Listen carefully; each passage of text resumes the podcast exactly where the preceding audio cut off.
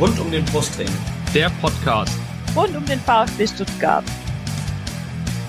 Ja, hallo, hier ist der Franz Wohlfahrt aus Wien. Hier ist Timo Hildebrand. Hallo, äh, ich bin Kakao. Äh, ich wünsche euch viel Spaß bei Podcast rund um den Brustring.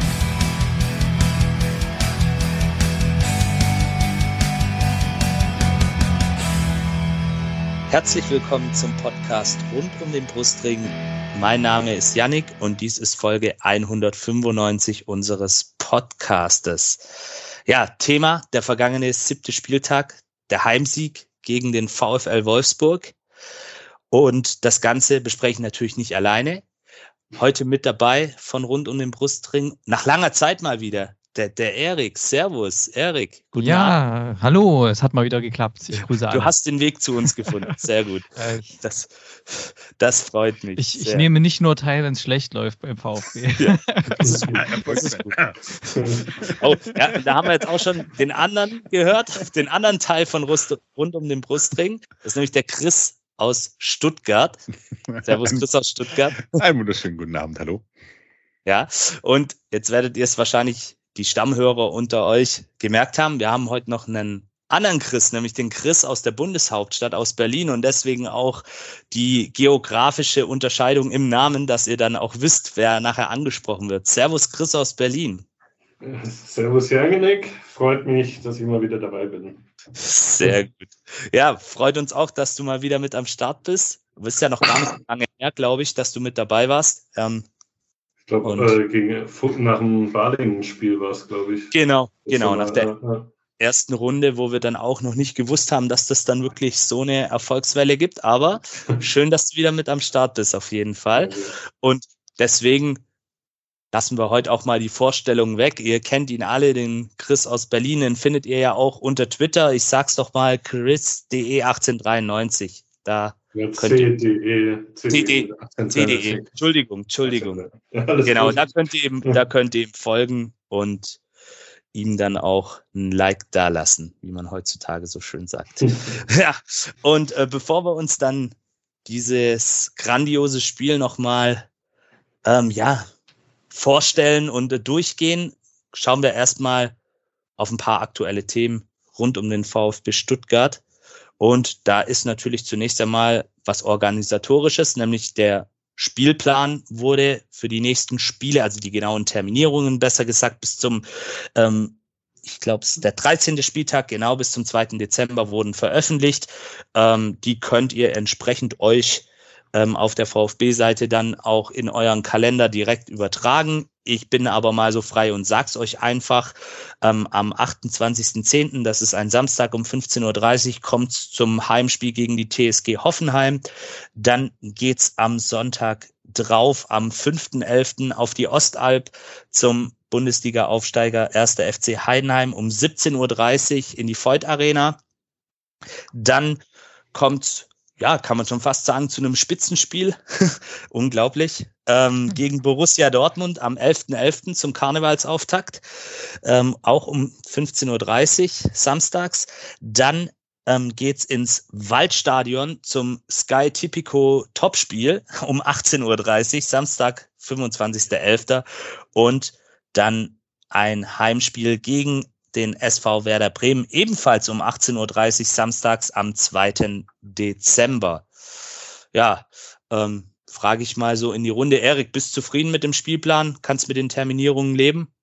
Wir müssen eh gegen jeden ran. Äh, das, ja. Du hast doch einen Pokal vergessen, 31. Oktober, 18 oh, Uhr. Oh ja, oh ja. Ähm, ähm, also nach stimmt. dem Hoffenheim-Spiel ist englische Woche, da spielen wir im Pokal dann zu Hause. Ja. Zu Hause! Yeah. Genau. Genau, Geil. richtig. Auf das Pokalspiel kommen wir dann auch nachher noch mal kurz zu sprechen. Ähm, mhm. Da vielleicht auch noch ein organisatorischer Hinweis. Ihr könnt, wir nehmen heute am Mittwochabend auf. Ihr könnt ab morgen Donnerstag, den 12.10. dann, wenn ihr Dauerkartenbesitzer seid, euren Platz reservieren. Da habt ihr nämlich ein Vorkaufsrecht. Aber ist, denke ich, den meisten Leuten bekannt, die eine Dauerkarte besitzen. Ja, dann gab's noch einen ja, personellen Wechsel. Zum Jahresende wird äh, Tobias Kaufmann äh, zur DFL wechseln. Ähm, der aktuelle Kommunikationsbeauftragte beim VfB Stuttgart. Ähm, Und da sind wir dann auch mal gespannt, wer da seine Stelle dann innerhalb des Vereins, innerhalb der AG, wie wir es auch nennen wollen, einnehmen wird. Ähm, dann gab es auch Erfreuliches in Sachen Nationalmannschaftsnominierungen. Nämlich Chris Führig wurde für die anstehende USA-Reise von dem neuen Bundestrainer Julian Nagelsmann für die deutsche Nationalmannschaft nominiert. Und ähm, Mio wurde für die französische U21 in den ja. Kader berufen. Und das sind doch schon mal zwei ganz, ganz tolle Geschichten. Natürlich Hiroki Ito auch wieder für Japan mit dabei. Unsere beiden ähm, Jungs ähm, Silas und auch Sehugi Rassi reisen zu ihren Nationalmannschaften nach Guinea und in die in den Kongo. Ähm, wenn ich hier mal einhaken darf, ich ärgere mich sehr, dass äh, Gerassi für Guinea spielt und der hätte sich auch für Frankreich entscheiden können, wenn ich ja. das hier mal erwähnen darf. Ja, Erik, absolut. Ähm, du hast ja französische Wurzeln, kann ich verstehen. Ich glaube auch der eine oder andere Franzose bereut zurzeit, aber da kann man leider nichts machen, aber man muss auch sagen, also für diejenigen, die dann so ein Formt bisschen. Der erst seit letzter Zeit sehr gut. Genau. Der hat ja also auch schon sehr schlechte Phasen. Ne? Mhm. Aber ihr habt ja auch, auch, tatsächlich in Frankreich ein paar gute andere Stürmer und wenn man so die U21 anguckt mit Mattestel unter anderem, also da ist schon auch eine Menge Qualität noch in den Startlöchern. Da könnt ihr euch, glaube ich, nicht beschweren. Und ähm, Gratulation auch an äh, Wu Jong. Der hat nämlich mit Südkorea die sogenannten Asien Games gewonnen und muss jetzt tatsächlich nur vier Wochen zum Militärdienst. Oder vielleicht auch gar nicht. Wir wissen es nicht. Sebastian Hoeneß meinte nach dem Spiel, es mit dem Militärdienst hätte sich so ein bisschen erledigt, aber ich bin mir da jetzt nicht ganz sicher. Ich bin da noch nicht so ganz konfirm in diesen Gesetzen. Da gibt es auch tausende Sonderregelungen ähm, tatsächlich, aber auf jeden Fall kommt auch er mit breiter Brust zurück nach Bad Cannstatt. Also es müsste, Entschuldigung, wenn ich reinkriege, ja. es, äh, echt, echt witzig. Die einen schreiben verkürzte Militärdienst, die anderen schreiben kein Militärdienst. Ich glaube, das genau, weiß ja. wirklich keiner so ganz genau. Ich habe aber auch vier Wochen im, im Kopf. Ja. Nur, nur ja, ich hatte irgendwo gelesen, der muss die Grundausbildung muss er machen, aber dann den Militärdienst an sich, den braucht er nicht. Mhm. Mhm. Ja. Aber ähm, ja, wir werden sehen. Ich denke, da wird sich dann vielleicht auch irgendeine Ausnahmeregelung finden. Wer weiß. Ähm, aber der, der Gewinn hat jetzt auch irgendwie noch eine Nachzahlung zur Folge an, an Freiburg, habe ich gelesen. Ne? Da müssen wir genau. denen noch was zahlen jetzt. Genau, richtig. Ich glaube, ein bisschen mehr wie eine Million, wenn ich es wenn ich's richtig im Kopf habe. Das war aber auch schon klar, wo er dann gewechselt ist in diesem Sommer, dass da dann nochmal eine kleine Tranche rübergeht. Was ich aber auch finde, es sind dann, glaube ich, insgesamt vier Millionen Euro Ablöse. 4,5 Millionen für einen Spieler seiner Klasse ist das in Ordnung, in meinen Augen. Ich weiß nicht, wie ihr das seht, aber ich glaube, damit kann man schon leben. Ich bin also, ich voll bei dir. Also absolut. das, was, was er mitbringt und was er jetzt auch dort ja. gezeigt hat. Ja. Ich freue mich, dass er wieder da ist, wenn er wieder ja. da ist. Ähm, aber vielleicht noch ein Wort zu Chris Führig. Deutsch, wir haben wieder einen deutschen Nationalspieler beim VfB. Ich glaube, der letzte müsste Mario Gomez gewesen sein. WM 2018, ja. oder? Äh, äh, Wagnumann. Wagnumann, tatsächlich, ja gut, stimmt, Wagnumann. Wagnumann, ja. Ja, den gibt's noch, Janik, den gibt's Wagnumann, ja. Hoffentlich bald auch wieder. Wagnumann, ja klar. Joscha Wagnumann, das war noch unter Hansi Flick, ne? Ja, das waren auch. Ja. Aber es war nur, war es nur ein Kurzeinsatz damals, ne? Also ja, ja. ich glaube, ein paar Minuten hat er damals gekriegt, aber okay. Joscha Wagnumann, ich entschuldige mich tatsächlich bei dir, ähm, wenn du das hören solltest. Aber es ist natürlich für uns beim VfB nicht alltäglich, dass wir Abberufungen haben in die deutsche Nationalmannschaft. Äh, Chris aus Berlin, weil du mich jetzt auch gerade korrigiert hast. Hast du damit gerechnet, dass er, es wurde ja so ein bisschen kolportiert auch nach dem Wolfsburg-Spiel, da könnte was gehen, auch in Sachen ja. Nominierung?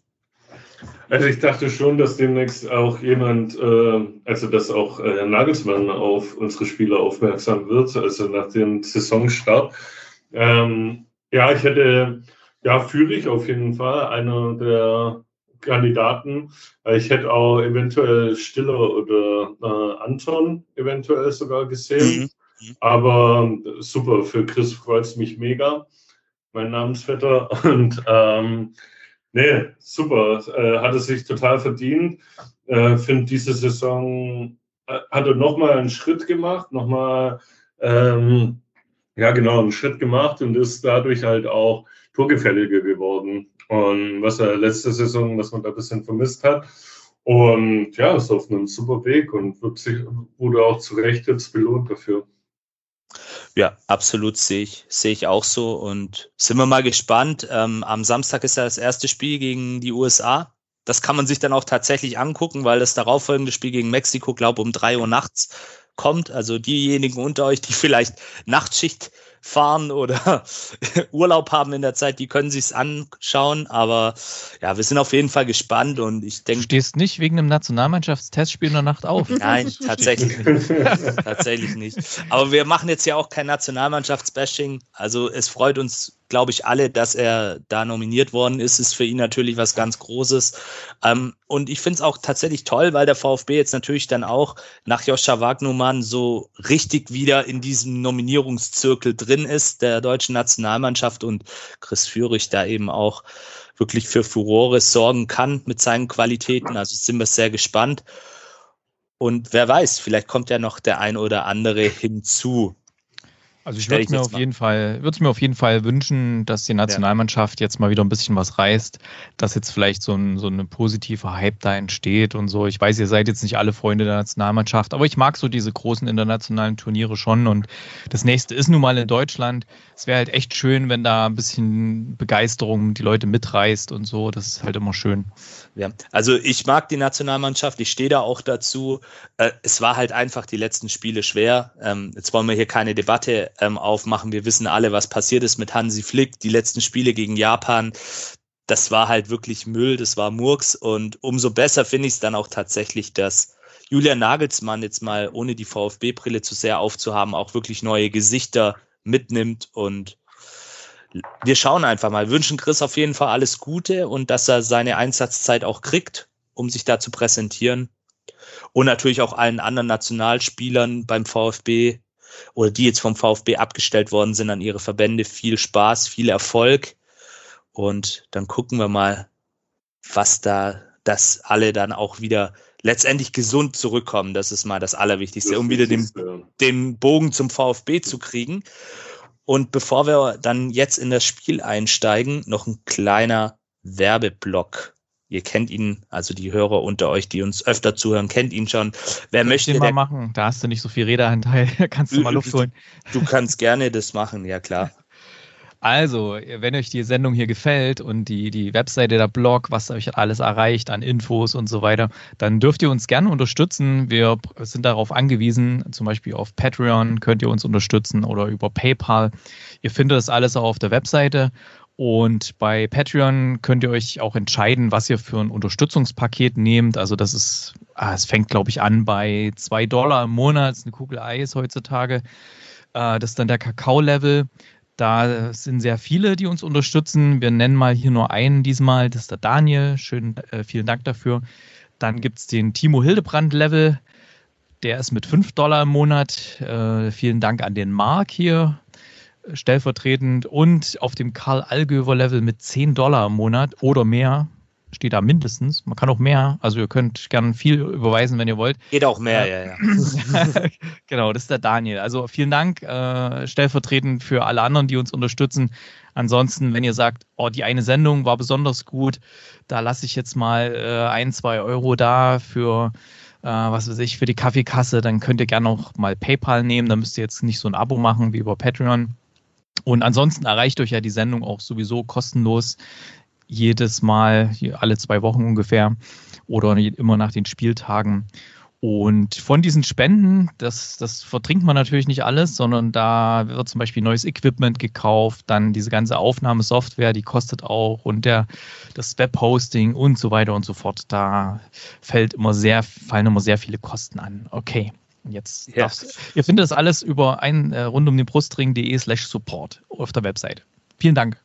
Ja, sehr gerne. Ja, der Erik, der kann es einfach am besten. Der ist da auch ein bisschen zuständig für die Logistik, ne? Wenn es Geschenke gibt, verschickst Ach, genau, du Genau, ja, wir, haben, genau. wir haben coole Sachen. Ja. ja, wir haben jetzt, jetzt wo der Winter kommt, haben wir äh, coole Schlauchschals. So, wenn ihr mit dem Fahrrad fahrt oder wenn ihr ins Stadion geht, man kann natürlich auch, aber das habt ihr nicht bei mir gehört, man kann sich diesen Schlauchschal auch bis über die Nase ziehen, ja, wenn man doch mal ein Pyro abbrennt oder so.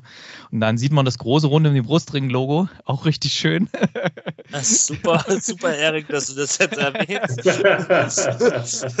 gut, gut, gute Idee, ja, ja. Toll, toll auch in dem Zusammenhang. Vielen genau. Dank, Erik. Also, hat sich das mit den Spenden auch erledigt? Nein. Die Spenden fließen nicht nehm, in Pyrotechnik. Ich nehme zum Fahrradfahren, das ist ja. auch scheiße. Geht echt ja. gut, jetzt gerade wenn es kälter wird. Ja, Und ähm, den, den gibt es auch schon bei dem, äh, ja, bei dem kleinen jetzt bei 2 Dollar. Also wer jetzt mitmacht, jetzt im, was haben wir, Oktober, November, der kriegt auf jeden Fall so einen Schlauchschal, wer neu dazukommt. Also haut rein, die Dinger sind echt gut. Kann ich nur empfehlen. Ach ja, du hast ja auch einen, ne? Ich habe auch einen, genau, richtig. Du bist ja, ja mit dem Pyro. Ah, ja, okay, also das schneiden wir raus. Nein, ähm, steigen wir ins Spiel ein und ähm, gucken uns zunächst äh, mal die Startaufstellungen beider Mannschaften an. Ähm, zunächst einmal ähm, die Gäste aus Wolfsburg mit äh, Kuhn Castells im Tor, der ja so ein bisschen auf Abschiedstournee ist, wird ja nächstes Jahr den VfL nach einigen Jahren ähm, verlassen. Ähm, sie sind gestartet in einem klassischen 4-2, ja, 4-2-3-1-System ist das hier. Ähm, unter anderem mit Mele, Cesiger, Lacroix, die Innenverteidigung auf rechts, äh, auf der Rechtsverteidigerposition Riedle Baku, äh, dann die Doppelsechs mit ähm, Maxi Arnold, dem Kapitän, und Swanberg, dann Yannick Gerhardt davor und auf den Flügeln Thiago Tomasch und Lovro Meyer und vorne dann Jonas Wind, der bis dato der zweitbeste Stürmer in der Bundesliga war, mit sieben Saisontoren auch ziemlich stark in die Saison gestartet ist. Aber an diesem Tag, so viel kann ich vorwegnehmen, war es von Jonas Wind tatsächlich nur ein laues Lüftchen, was man gesehen hat. Ja, der musste jetzt sein, tut mir leid. Gute Aber trotzdem guter, guter Stürmer, keine Frage. Ähm, beim VfB ähm, eigentlich die gewohnte Aufstellung, ähm, zumindest die gleiche wie im vorherigen Spiel in Köln ähm, Nübel im Tor, Stenzel auf rechts, Roh und Waldi Anton in der Innenverteidigung, Hiroki Ito auf links, dann davor Atakan Karasor, Angelo Stiller, ähm, Enzo Mio und dann wieder Leveling auf rechts, ähm, auf links Chris Führig und vorne natürlich, ja, der Mann der Stunde, der heißeste Shit gerade in Europa, Serhu Girassi. Ähm, Chris aus Stuttgart, warst du zufrieden mit der Startaufstellung vor dem Spiel? Hättest du auch so aufgestellt? Hättest du vielleicht eine Änderung vorgenommen? Ich hätte wahrscheinlich Leveling nicht von Beginn an gebracht. Also ich kann mir die, den Plan von Hönes dahinter vorstellen, weil Leveling gilt ja mehr als, so als der Powerspieler, der da ein bisschen Kraft mit reinbringt, der da auch körperlich richtig gute gegenhalten kann bei sowas. Äh, das, denke ich, war so der Hintergedanke, warum Leveling statt Silas gespielt hat. Aber ansonsten ähm, ist das gerade, denke ich, mit unsere beste Elf. Also äh, klar ist, ist, hinten war ja zu, zu Beginn Sagadu einfach auch gesetzt.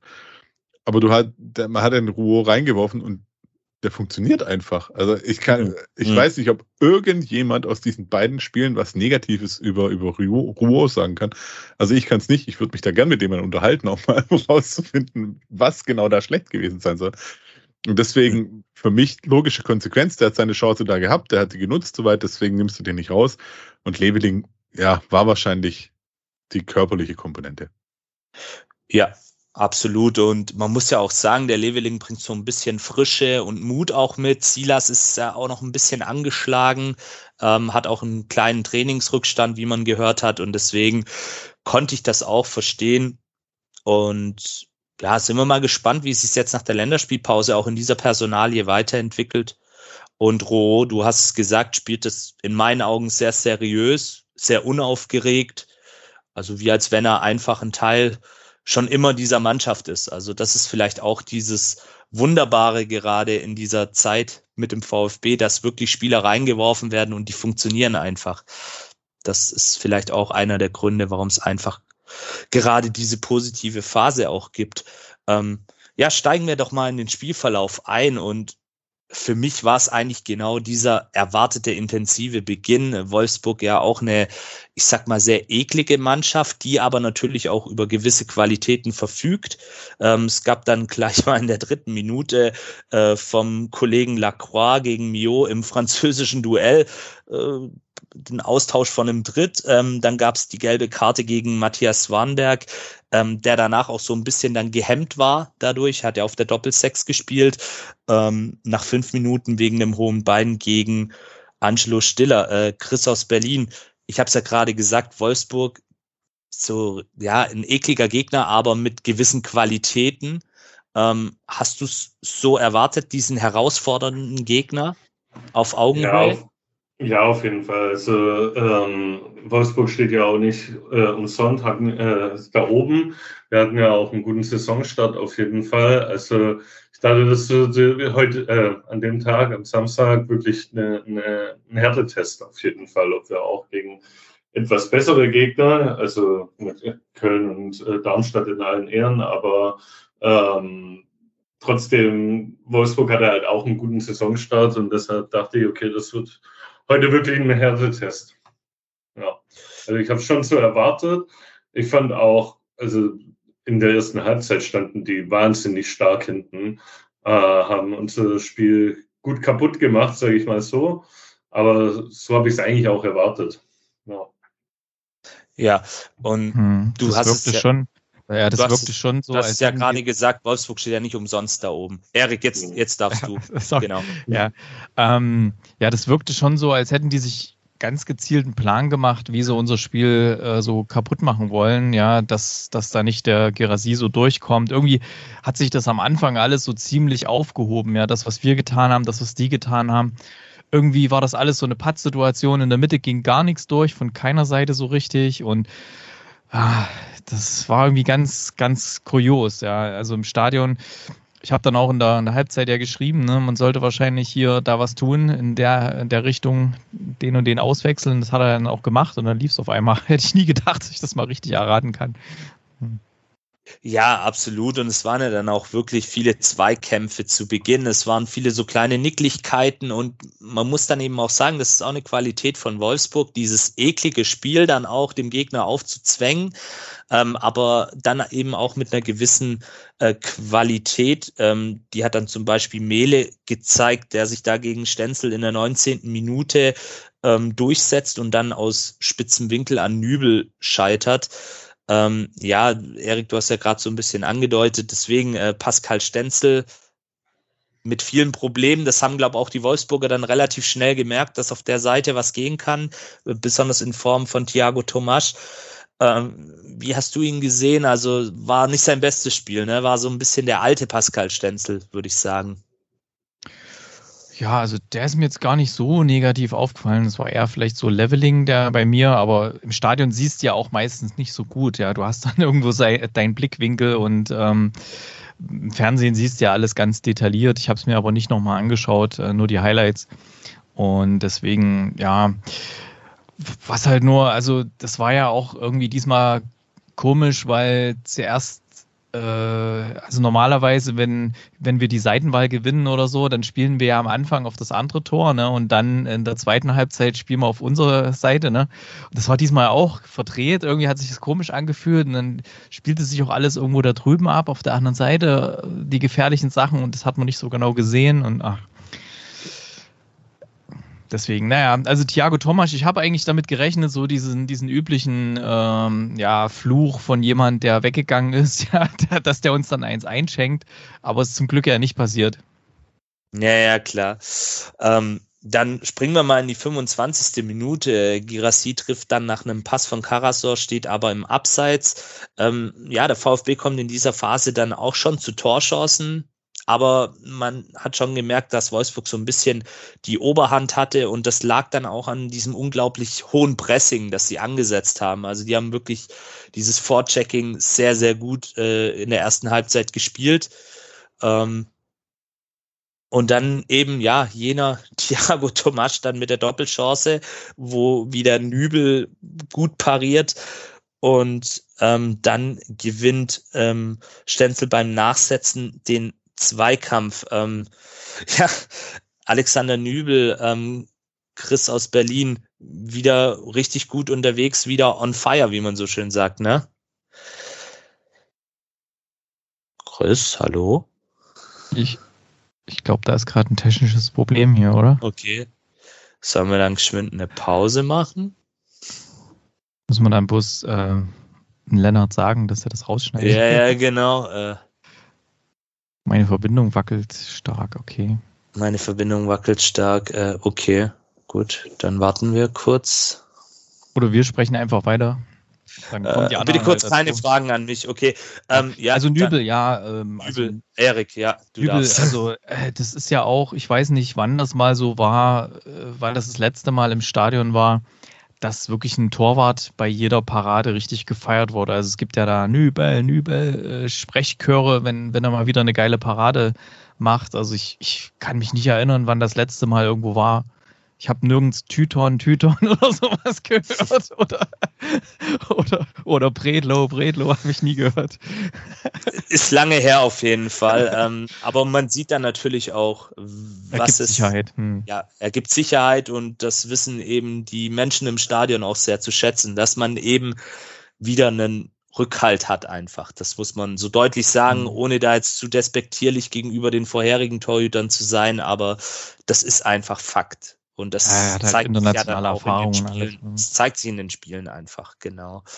Ähm, ja, über äh, Tomasch haben wir ja gerade so ein bisschen schon geredet. Ähm, du hast gesagt, du hattest schon, Erik, äh, die Befürchtung, dass er dann tatsächlich äh, sein Tor macht, sein obligatorisches Rückkehrertor.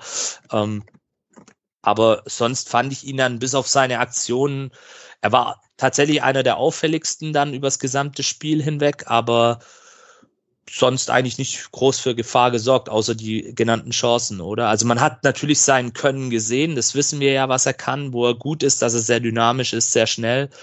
Aber sonst ähm, waren wir doch ganz froh, dass er so ein bisschen dann auch gerade in der zweiten Hälfte, um da vorzugreifen, so ein bisschen neutralisiert wurde, ein Stück weit. Mhm. Ja. es hat irgendwie, also er hat nicht so völlig befreit aufgespielt. Wahrscheinlich war das bei ihm auch noch im Hinterkopf. Es gab ja auch in der Woche vorher dieses Interview, wo er gesagt hat, ja, hoffentlich wird er nicht ausgepfiffen und so weiter. Ich glaube, der hat da zu viel, zum Glück für uns, äh, zu viel in seinem Rucksack mitgeschleppt und war dann nicht völlig frei, ähm, um da jetzt einfach mal abzuziehen oder wie man ihn halt kennt, ne, so richtig geile Vorlagen zu geben oder Tore zu schießen. Zum Glück für uns. Zum Glück für uns. Absolut. Ähm, ja, wünschen ihm natürlich, so fair sind wir ähm, für den Rest Jetzt, der Saison. Ja, außer fürs Rückspiel dann. Genau, fürs Rückspiel. Aber für den Rest der Saison wünschen wir ihm natürlich alles Gute. Ja. Oder wenn wir im Pokal gegen die spielen. Genau. Ich weiß nicht, ob sie noch drin sind. Die sind, glaube ich, noch drin. äh, Chris aus Berlin. Ja, ja, das ja. passt schon.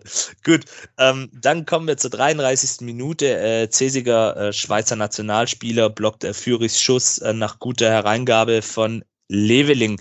Äh, Chris aus Berlin, wenn du jetzt gerade auch wieder mit eingestiegen bist, wie bewertest du ihn? Leveling war ja für den einen oder anderen eine Überraschung, dass er wieder spielen durfte. Ähm, hat sich da jetzt so ein bisschen auf dieser Silas-Position die letzten Spiele, ähm, ja, ich will jetzt nicht sagen etabliert, aber spielt von Anfang an. Also Sebastian Hoeneß weiß seine Qualitäten ja zu schätzen, die wir vorher angesprochen hatten. Wie hast du ihn in diesem Spiel gesehen? Hat er das gerechtfertigt in deinen Augen? Also ich habe mich auch gewundert, warum man nicht Silas spielen hat lassen, aber wie du vorher schon sagtest, wahrscheinlich war er noch nicht ganz fit.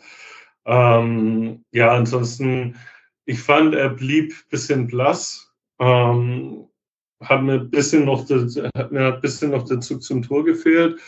Ja, aber ja, im Großen und Ganzen eine okaye Leistung, ist aber auch nicht überragend, fand ich. Ja. Ja, ich habe es ähnlich gesehen. Ähm, ich kann auch mal geschwind gucken, äh, was er im Kicker für eine Note gekriegt hat. Eine 4,5 tatsächlich. War damit auch der schlecht bewertetste Spieler. Ähm, jetzt kann man natürlich von den Kickernoten halten, was man möchte, aber in dem Fall kann man es vielleicht schon so stehen lassen. Er es war nicht sein glücklichstes Spiel, sagen wir es mal so, aber auch hier sieht man, wenn man genau hinschaut, auch ein ja. gewisses Potenzial, dass das natürlich auch besser wird und man darf natürlich auch nicht vergessen, ist auch noch ein junger Kerl, der ja entsprechend dann auch noch seine Erfahrungen sammeln muss. Ja, und dann ähm, eine Minute später das 0 zu 1 durch meinen Namensvetter Yannick Gerhardt. Ähm, und das ist so passiert. Ja, Pascal Stenzel verstolpert im, Aufball, im Aufbauspiel den Ball und Wolfsburg schaltet dann einfach sehr, sehr schnell mit dem guten Vorchecking auch, äh, antizipieren da sehr gut in der Situation und der Abpraller dann von Meles Schuss landet bei Gerhardt, der den Ball dann ja trocken an den rechten Pfosten schießt, unhaltbar für Alexander Nübel in der Szene und damit die Wölfe erst einmal in Front gebracht hat. Ähm, ja, man kann jetzt vielleicht sagen, ohne zu sehr auf die Euphoriebremse zu treten, aber es war so ein bisschen ein klassischer VfB-Move der letzten Saison. Man ist dann eigentlich wieder so ein bisschen ganz gut im Spiel, oder zumindest kommt man wieder so ein bisschen zurück in dieser Phase ins Spiel, hält eigentlich noch bis dato ganz gut dagegen und dann passiert eben sowas. Äh, Chris aus Stuttgart, Pascal Stenzel in der Szene. Äh, ja, ich will ihm jetzt nicht die alleinige Schuld geben, aber ist ja schon so ein bisschen letztendlich der Auslöser dann. Ähm, sieht ja dann auch in der darauffolgenden Szene in der 40. schlecht gegen Tomasch aus. Ähm, ja, wie siehst du ihn speziell in dieser Szene vor dem 0-1? Äh, mega unglücklich einfach. Also so, so, so ein Ding, weiß nicht, wie, wie, wie oft sowas auf, auf dem Niveau, auf dem wir uns da bewegen sollten, äh, da passieren darf. Also es ist einfach, also dass es nicht absichtlich macht, ist klar, aber dass es sich da wirklich so hinlegt, uff, und das im Spielaufbau, wo wir eigentlich alle äh, auf dem Weg nach vorne sind, wo du auch den ganzen Bewegungsablauf schon nach vorne hast und du rechnest jetzt nicht unbedingt damit, dass einer einfach quasi gestreckter Lenk, sagt man so schön, gestreckter Lenk auf Goschnu fliegt. Ähm, ja, und, und dann, klar, bis du dann nach hinten bist und die hatten ja eigentlich sogar noch die Chance, das irgendwie zu klären. Nur war Wolfsburg dann mit Überzahl im, im Strafraum. Und das ist eigentlich was, was auch nicht so passieren darf. Und da nehme ich dann Stenzel schon wieder raus, weil wenn sowas ist, muss eigentlich die Ab das Abwehrverhalten so da sein, dass du wirklich extrem schnell umschalten kannst. Äh, weil die Leute von, von der Schnelligkeit her haben wir eigentlich, die da dann hinten nochmal mit reingehen und, und da abblocken. Das war dann schade. Das war also das ist von Stenzel einfach wirklich doof. Dann das hinten, dass du es eigentlich klären kannst. Dann ist ja noch tatsächlich, also da, unhaltbar ist der Schuss auch gewesen, weil Janik Gerhardt einfach auch Glück hatte, dass das Ding an den Pfosten, an den Pfosten geht, weil lass es mal zwei Zentimeter weiter nach rechts rutschen, dann fliegt das Ding an den Pfosten, dann passiert gar nichts erstmal.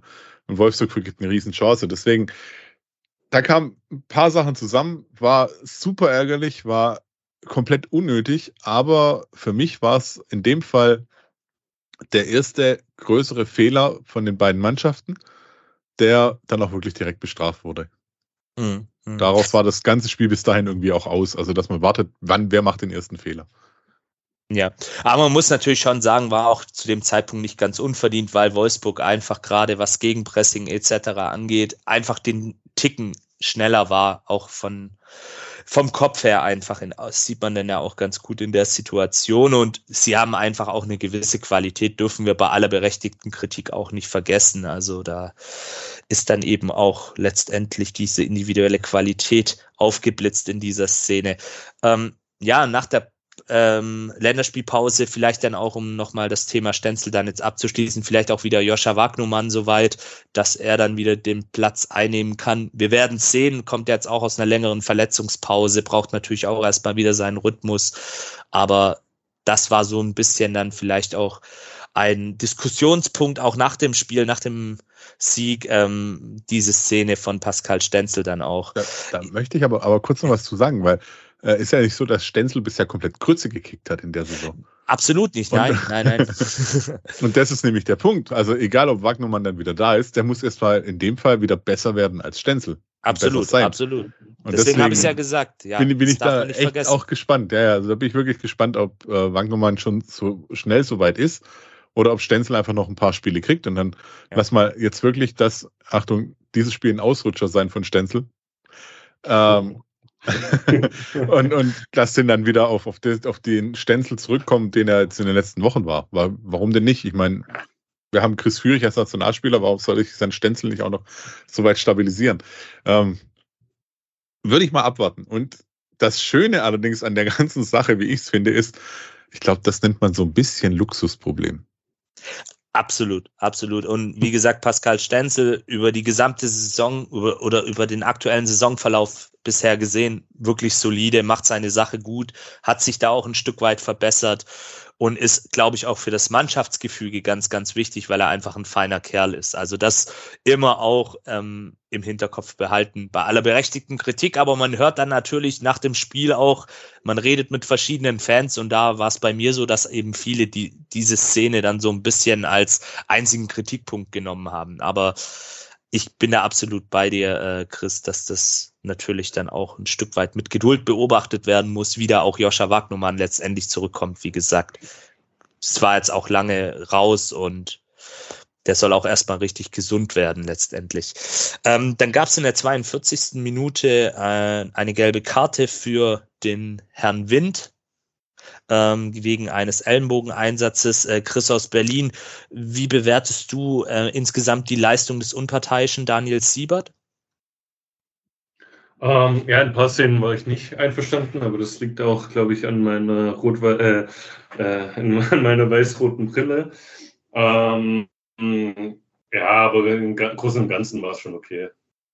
Obwohl ich auch manchmal vor dem Monitor gestanden bin und äh, rumgeschrien habe, aber gut, das. Äh, das glaube ich ganz normal, das sind eben die Emotionen. Das glaube auch, ja. ja. ja also. Aber so im Großen und Ganzen war es ganz okay. Also ja. im, im Stadion kam es einem zumindest so vor, als würde sehr viel gegen uns gepfiffen werden und die anderen, die äh, haben eigentlich ganz schön gefault und die haben eigentlich relativ wenig gekriegt. Äh, also zumindest war das so das Gefühl im Stadion, aber das ist ja immer anders. Ja, absolut. Also während dem Spiel war es bei mir tatsächlich auch so ein bisschen dieser Eindruck, ähm, der natürlich aber auch sehr subjektiv ist. Ähm, ganz klar, das weiß jeder Fan, der regelmäßig ins Stadion geht. Und die Wolfsburger, die spielen halt sehr eklig, das ist einfach so. Aber ja, ich fand es jetzt, wenn ich jetzt so nach ein paar Tagen drauf gucke, fand ich es eigentlich okay. Ähm, auf den VAR-Einsatz kommen wir ja nachher noch zu sprechen. Mhm. Von ich, daher. Bis zu dem, zu dem okay, 0-1 noch kurz was sagen darf. Ähm, ich fand es diesmal ich hatte die Befürchtung, dass das jetzt wieder alles auseinanderbricht, wie damals gegen, äh, was war das, gegen Leipzig oder so, ja, wo, wo der erst, erste irgendwie so unglücklich reinfiel, so einer Verkettung von unglücklichen Umständen und dann fiel der rein und dann ging gar nichts mehr. Ich hatte schon so die Befürchtung, aber zum Glück wurde ich äh, eines Besseren belehrt. Ja, absolut. Ähm, das ist auch eine schöne Überleitung, weil dann ist auch tatsächlich nicht mehr viel in der ersten Halbzeit passiert. Ähm, Stimmung zur Halbzeit. Ähm, war bei mir eigentlich so, ja, tatsächlich wie bei vielen anderen auch im Stadion, na, jetzt haben die das 0-1 gemacht, jetzt machen die wahrscheinlich dann in der zweiten Hälfte das 0-2 und dann spielen die das abgezockt nach Hause. Ähm, ich weiß nicht, Erik, du warst ja auch im Stadion. War bei dir ähnlich die Stimmung? Also du hast es ja gerade schon so ein bisschen angedeutet. Ähm, Leipzig, Flashbacks oder ja. hattest du noch ein Fünkchen Hoffnung? Naja, das, das fühlte sich alles so relativ gleichwertig an in der ersten Halbzeit. Ne? Deswegen, wo dann das 0-1 fiel, dachte ich, okay, das wird richtig schwer, weil das fühlte sich so ausgewogen an. Die haben uns alles kaputt gemacht, wir den kaputt gemacht und da habe ich gedacht, okay, also wenn, dann schaffen sie höchstens noch das 1-1 und dann wird das irgend so ein Krebelkick, der dann so bis irgendwo so zu Ende geht und du musst dann froh sein, dass du wenigstens einen Punkt hast. Und da habe ich mir schon so eingeredet, so, naja, irgendwann muss ja diese Erfolgsspur mal zu Ende sein. Und das ist halt jetzt mal so und du holst halt wenigstens nur einen Punkt und so und habe mich dann halt darauf gefreut, dass das Tor kommt und ja, aber dann ist es halt doch wieder ganz anders gelaufen. Irgendwie, ich kann den VfB gerade überhaupt nicht einschätzen. da, da, bist du wahrscheinlich nicht der Einzige. ich ja, muss sagen, in, in der Halbzeit fand ich irgendwie, man hat sich so ein bisschen an den Erfolg gewöhnt. schon ein bisschen, aber ich hatte irgendwie jetzt schon die Hoffnung, ja, jetzt schon, aber irgendwie hatte ich trotzdem in der Hoffnung, dass wir mindestens noch eins machen. Also da dachte ich jetzt nicht, dass wir uns jetzt abschießen lassen. Ähm, deshalb, ja, ich war da irgendwie positiv. Das kenne ich eigentlich gar nicht als VfB-Fan, das Gefühl. Ja, das, das beschreibt es eigentlich ganz gut. Wir, wir kennen dieses Gefühl nicht. Andererseits sind wir es mittlerweile schon so gewohnt äh, durch die Erfolge der letzten Spiele, dass wir dann vielleicht auch so ein bisschen ja, Angst haben, dass das auch irgendwann mal vorbei sein mhm. wird letztendlich. Das ist sehr ambivalent gerade. Also ich glaube, so kann man es mhm. auch ganz gut zusammenfassen. Aber ich, ich, ich würde gern kurz ja. aus, aus meinem Tweet bei X zitieren. Da heißt nämlich der letzte Satz, ausschließen würde ich aber nichts für die zweite Halbzeit. Weil auch das ist gerade dieses VfB-Sein. Ja, ja Chris, äh, das, du sagst es. Dass da irgendwie äh, von es geht in alle, kann in alle Richtungen gehen. Was haben wir schon gedacht, als, als es, ähm, ich habe beim letzten Spiel mit, mit dem Eigentor, haben wir auch gedacht, oha, das könnte in die falsche Richtung kippen. Ist es auch nicht. Und das ist was, was ich, was ich tatsächlich Sebastian Hoeneß mit, äh, ja, wirklich, wirklich mit, mit anrechne in dem Fall, weil er der Mannschaft dieses Gefühl zurück implementiert hat mit, hey, einfach weitermachen. Und das machen die. Ja, also sie, sie geben sich nicht auf, ähm, sie spielen weiter, sie haben da jetzt auch mittlerweile einfach so eine mentale Stabilität und das haben sie dann auch letztendlich gezeigt, nämlich zu Beginn der zweiten Halbzeit kommen sie sehr druckvoll aus der Kabine und äh, Wolfsburg, da war ich wirklich sehr überrascht, vor der ersten Minute der zweiten Hälfte zieht sich plötzlich zurück, ähm, das hat dann auch Kovac tatsächlich nach dem Spiel in der Pressekonferenz stark kritisiert, würde ich an seiner Stelle auch. Also das habe ich überhaupt nicht verstehen können. Und äh, Wolfsburg, ja, so ein bisschen wie der VfB vor ein paar Jahren oder in der letzten Saison, hört plötzlich auf, so ein bisschen zu spielen, zieht sich zurück. Ähm, also das habe ich nicht so wirklich verstanden, was da die Niedersachsen dann angefangen haben. Und dann nahm das Spiel auch wirklich wieder kontinuierlich Fahrt auf, aber diesmal dann eben in die andere Richtung. Äh, Girassi scheitert an Castells, äh, Tom Masch dann wiederum an Nübel. Das war dann so eine Phase, wo es dann kurz wieder hin und her ging. Ito schießt vorbei und Nübel pariert einen Schuss von Tomasch, der dann wirklich ähm, trotz einer vielleicht nicht ganz glanzvollen Leistung da dann der gefährlichste Wolfsburger in dieser Phase war. Ähm, dann eine sehr böse Szene. Wir wissen alle, Kopfzusammenstöße, ganz, ganz heikles Thema. In der 60. Minute Karasor und Yannick Gerhardt, die zwei Abräumer in den jeweiligen Mittelfelds. Ähm, sehr, sehr böse. Also da habe ich schon, ich weiß nicht, wie es dir ging, Erik, im Stadion, aber da habe ich schon wieder gedacht, oh, oh, oh, das war wirklich, das, das sehe ich einfach nicht gerne. Ähm, hm. Ja, Verletzungen überhaupt, also egal, ob es nun die eigene Mannschaft ist oder die gegnerische, also das, äh, das muss vermieden werden. Und ähm, ich habe ehrlich gesagt gar nicht gesehen, wer da lag.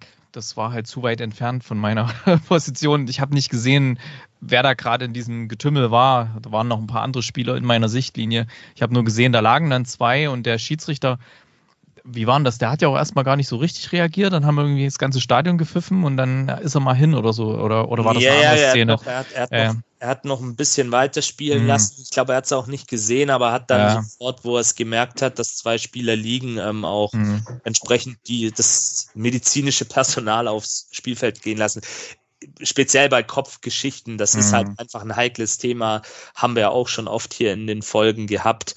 Das ist, das kann halt echt blöd ausgehen und das lässt sich nicht vermeiden im Fußball, ganz klar. Beide gehen zum Ball hin und beide konnten ja dann auch danach noch weiterspielen, das muss man ja auch sagen. Also es hat dann auch gut ähm, gepasst am Ende. Wobei, wobei ich echt nicht verstehe, dass man da die Regeln nicht ändert. Dass man da nicht einfach sagt, hey, die sind gerade mit den Köpfen zusammengerauscht und es sieht doch die, die medizinische Abteilung draußen sieht, ist, dann gehen die einfach direkt drauf. Scheißegal, ob das Spiel weiterläuft oder nicht. Dann ist halt in ja. dem Fall unterbrochen. Und dann, also es geht ja immer noch um die Gesundheit von Menschen. Und das sollte man nicht vergessen. Absolut, absolut. Und ich muss jetzt auch gerade meine, meine ähm, Aussage korrigieren. Janik Gerhardt wurde dann tatsächlich zwei Minuten später ausgewechselt. Ähm, ob das jetzt ein taktischer Wechsel war, weil für ihn kam dann eine etwas offensivere Kraft, nämlich Asta Franks. Ähm, das weiß ich jetzt nicht, da müsste man mal bei Nico Kovac nachfragen, aber du sagst es, da muss auf jeden Fall eine Anpassung her in den Regularien. Ähm, nach diesem Kopfzusammenstoß gab es dann auch eine taktische Umstellung beim VfB, nämlich Silas ähm, kam für Pascal Stenzel und Dennis Undaff für Jamie Leveling und dementsprechend hat dann auch ähm, eine Umstellung auf die Dreierkette und den Doppelsturm ähm, letztendlich gefolgt ähm, Chris aus Berlin diese taktische Flexibilität, die da jetzt auch einhergeht mit dem VfB, nämlich dass man plötzlich von einer Viererkette erfolgreich auf eine Dreierkette umstellt, dass wirklich die Jungs auch funktionieren, wenn sie auf den Platz kommen. Ähm, Hast du das dann auch zu diesem Zeitpunkt, also zunächst einmal hast du die Umstellung auf die Dreierkette verstanden und auf diesen Doppelsturm und was sagst du allgemein zu dieser taktischen Flexibilität beim VfB aktuell? Ja, also verstanden habe ich es auf jeden Fall. Du liegst hinten, du musst vorne was machen, du musst äh, bisschen umstellen, auf jeden Fall. Und deshalb habe ich es auf jeden Fall verstanden, hat auch äh, gut funktioniert, äh, was ich jetzt in den letzten Jahren vom VfB überhaupt nicht mitbekommen, also so äh, wahrgenommen habe, dass man, also überhaupt, das, das gab es eigentlich gar nicht, dass, dann, dass du umstellst und das funktioniert dann einfach und du hast auf einmal ganz andere Möglichkeiten. Das gab es jahrelang nicht, also von daher, ja, auf jeden Fall, also ist man nicht gewöhnt. ja. nicht gewohnt. Ja, abs absolut, absolut. Das ist eben genau dieses ungewohnte Dasein als VfB-Fan aktuell, was aber natürlich auch Spaß macht. Ähm, ja, dann kommen total, wir. Total. Absolut. Ich, wir wollen uns nicht zu sehr beschweren ähm, und gucken uns lieber dann die 67. Minute an. Da ist dann nämlich der Ausgleich gefallen durch natürlich wen auch sonst, Serhu Girassi, der Mann der Stunde. Ähm, wir können jetzt ja alle Superlative nachher noch raushauen, aber gucken wir uns erstmal an, wie es passiert ist. Es war nämlich ein Foul-Elfmeter nach einem Trick von Cedric Cesiger äh, gegen den Knöchel ähm, und nachdem der VAR das dann auch entsprechend ähm, geprüft hatte und äh, Daniel Siebert da einen Hinweis dann auch letztendlich gegeben hat und er sich dann auch im Stadion angeguckt hat. Äh, zunächst einmal Chris aus Stuttgart, für dich der Elver berechtigt und auch der VAR-Einsatz in dieser Szene? Komplett. Also wirklich komplett. Das war für mich ein Beispiel, auch wenn es ja, jetzt heißt es natürlich, oh ja, als VfB-Fan muss er das sagen. Äh, aber für, war für mich wirklich das Beispiel, wie der VAR funktionieren sollte. Und das war nämlich einfach, der Schiedsrichter hat es in der Situation anders gesehen, wurde angefunkt, hey, pass auf, war nicht so sauber guckst dir lieber an. Und der ist ja nicht ewig rausgegangen. Der ist rausgegangen, hat sich's angeschaut, hat sich vielleicht, wie lange ging das? 20 Sekunden, 10 Sekunden, hat sich umgedreht, hat auf den Punkt gezeigt, fertig. Und das war für mich, so funktioniert der Videoassistent, weil es war ein klares V-Spiel. Er zieht ihm den Fuß weg. Also ich habe ja das zu Hause auf Sky geschaut und da war, oh ja, oh, da rutscht Gyrassi ja aus und haha. Also ich habe, das war ein, ein, ein hundsmiserabler äh, Kommentator, ich kann es nicht anders sagen überhaupt keine Ahnung gehabt. Und ja, oh, in der Perspektive, oh, da, hm, der trifft den doch. Ah, ja, aber aus der Perspektive sieht es nicht so aus. Und ich denke mir so, ja, Junge, du siehst den Fuß von vorne, siehst in der einen Situation, siehst du, wie er ihn mhm. wirklich am Knöchel mitnimmt und dann drehst du die Kamera und siehst es von vorne und siehst halt nur den Fuß von Kerasin nach vorne gehen. Äh, ja, gut, das sehe ich auch nicht. Also deswegen für mich perfekter Einsatz mal vom VAR. Äh, für mich gerechtfertigter Elfmeter. Ja, absolut. Ich, ich sehe es ähnlich. Ich habe es mir jetzt auch tatsächlich nochmal vor der Folge heute in der Slow Motion angeguckt. Trifft ihn klar am, am, am Knöchel, äh, kommt zu spät. Und dann ist das eben auch ein klarer Elver, wenn es äh, Daniel Siebert dann auch nicht sieht, auch ein berechtigter Einwand seitens des VAR. Erik, ähm, du wolltest auch noch was dazu sagen. Genau. Also ich bin ja da häufig, gerade wenn das auf der anderen Seite des Spielfeldes ist, also auf der gegenüberliegenden Seite von der Cannstatter Kurve, da sieht man es immer nicht so gut von uns aus. Und das habe ich aber astrein gesehen. Also ich habe wirklich gesehen, nee, nicht nur mit der VfB-Brille, wirklich, ich habe gesehen richtig, wie der den Fuß einhakt und neben den wegzieht. Ja, ich habe da wirklich gerade in dem Moment war so eine Gasse frei, ich konnte da genau durchgucken und der Schiedsrichter eigentlich auch. Ich habe mich echt gefragt, warum er das nicht gesehen hat weil das war eigentlich sehr offensichtlich. Also hätte ich zumindest gedacht, aber gut. Ja, zumindest hat dann, wie es der Chris äh, aus Stuttgart schon gesagt hat, hier äh, war auch VAR eingegriffen. Und was, was ich mich dann bloß frage, warum skandiert dann eigentlich immer die Cannstatter Kurve irgendwie scheiß VAR oder scheiß DFB, wenn es was für uns ist, worum es gerade geht? Ich verstehe es nicht, aber egal. Ähm, das ist einfach ja, ähm, allgemein, ist ja allgemein gegen allgemein, okay. genau allgemein gegen diesen VAR, der auch wenn er für dich in dem Moment quasi ist, ähm, einfach allgemein abgeschafft gehört. Das ist einfach, dass man auch quasi keine Doppelmoral letztendlich an den Tag legt. Aber wenn es für uns ist, ist es okay, aber sonst finden wir es scheiße, so nach dem Motto, sorry für meine Ausdrucksweise, aber so ist es dann letztendlich und das ist, wie ich finde, letztendlich konsequent. Ähm, ich bin auch der Meinung, man muss diese VAR-Geschichte einfach nochmal ein Stück weit überdenken, weil es halt jetzt nicht die Szene, der Chris hat es ja gerade richtig gesagt, das ist eigentlich ein Beispiel dafür, wie es laufen kann, auch wenn zu viel Zeit letztendlich dazwischen ist, aber wir hatten ja auch wieder andere Spiele am Wochenende, wo du dann halt auch wieder die Hände über den Kopf zusammenschlägst und dir denkst, hey, das macht dann letztendlich auch das Spiel kaputt. Das, was ja dann auch die Kritiker, die dann solche Banner und solche Rufe äh, kundtun, ähm, letztendlich dann auch meinen. Also von daher sollte man diesbezüglich schon mal gucken und das fordern ja auch mittlerweile Unparteiische selber, dass man da einfach eine gute einheitliche Regelung findet. Aber ähm, kommen wir zur Ausführung des Elvers. In die Mitte gegen Kuhn Castells, der Hugi Rassi äh, girassiert äh, Castells, der ja, muss man da mal dazu sagen, einer der Elver-Killer in der Liga ist, wenn man mal seine Statistiken anguckt. Also der ist nicht leicht zu bezwingen. Und ja, ein Serhu in dieser Form verlädt ihn dann, macht den in die Mitte. Das muss, da sieht man auch letztendlich wieder sein Selbstbewusstsein, den da so wirklich in die Mitte fast schon zu chippen. Äh, ja, also hat mir gefallen. Ähm, und damit war dann das 1-1 erstmal da. Ähm, ja. Wollt ihr was zu Serhu Girassi sagen oder sollen wir uns das fürs Ende aufbewahren? Oder in der Szene Serhu Girassi locker flockig in die Mitte rein. Ich höre. Also ich muss, äh, ja. ja, also ich muss sagen, irgendwie hatte ich so Bammel, muss ich sagen, obwohl es Girassi ist, obwohl man eigentlich keinen Bammel haben soll. Aber ich dachte, irgendwann muss die Serie auch mal reißen halt so. Und ähm, ich wollte nichts beschreiben, deshalb habe ich meine Erwartungen runtergesetzt, muss ich sagen.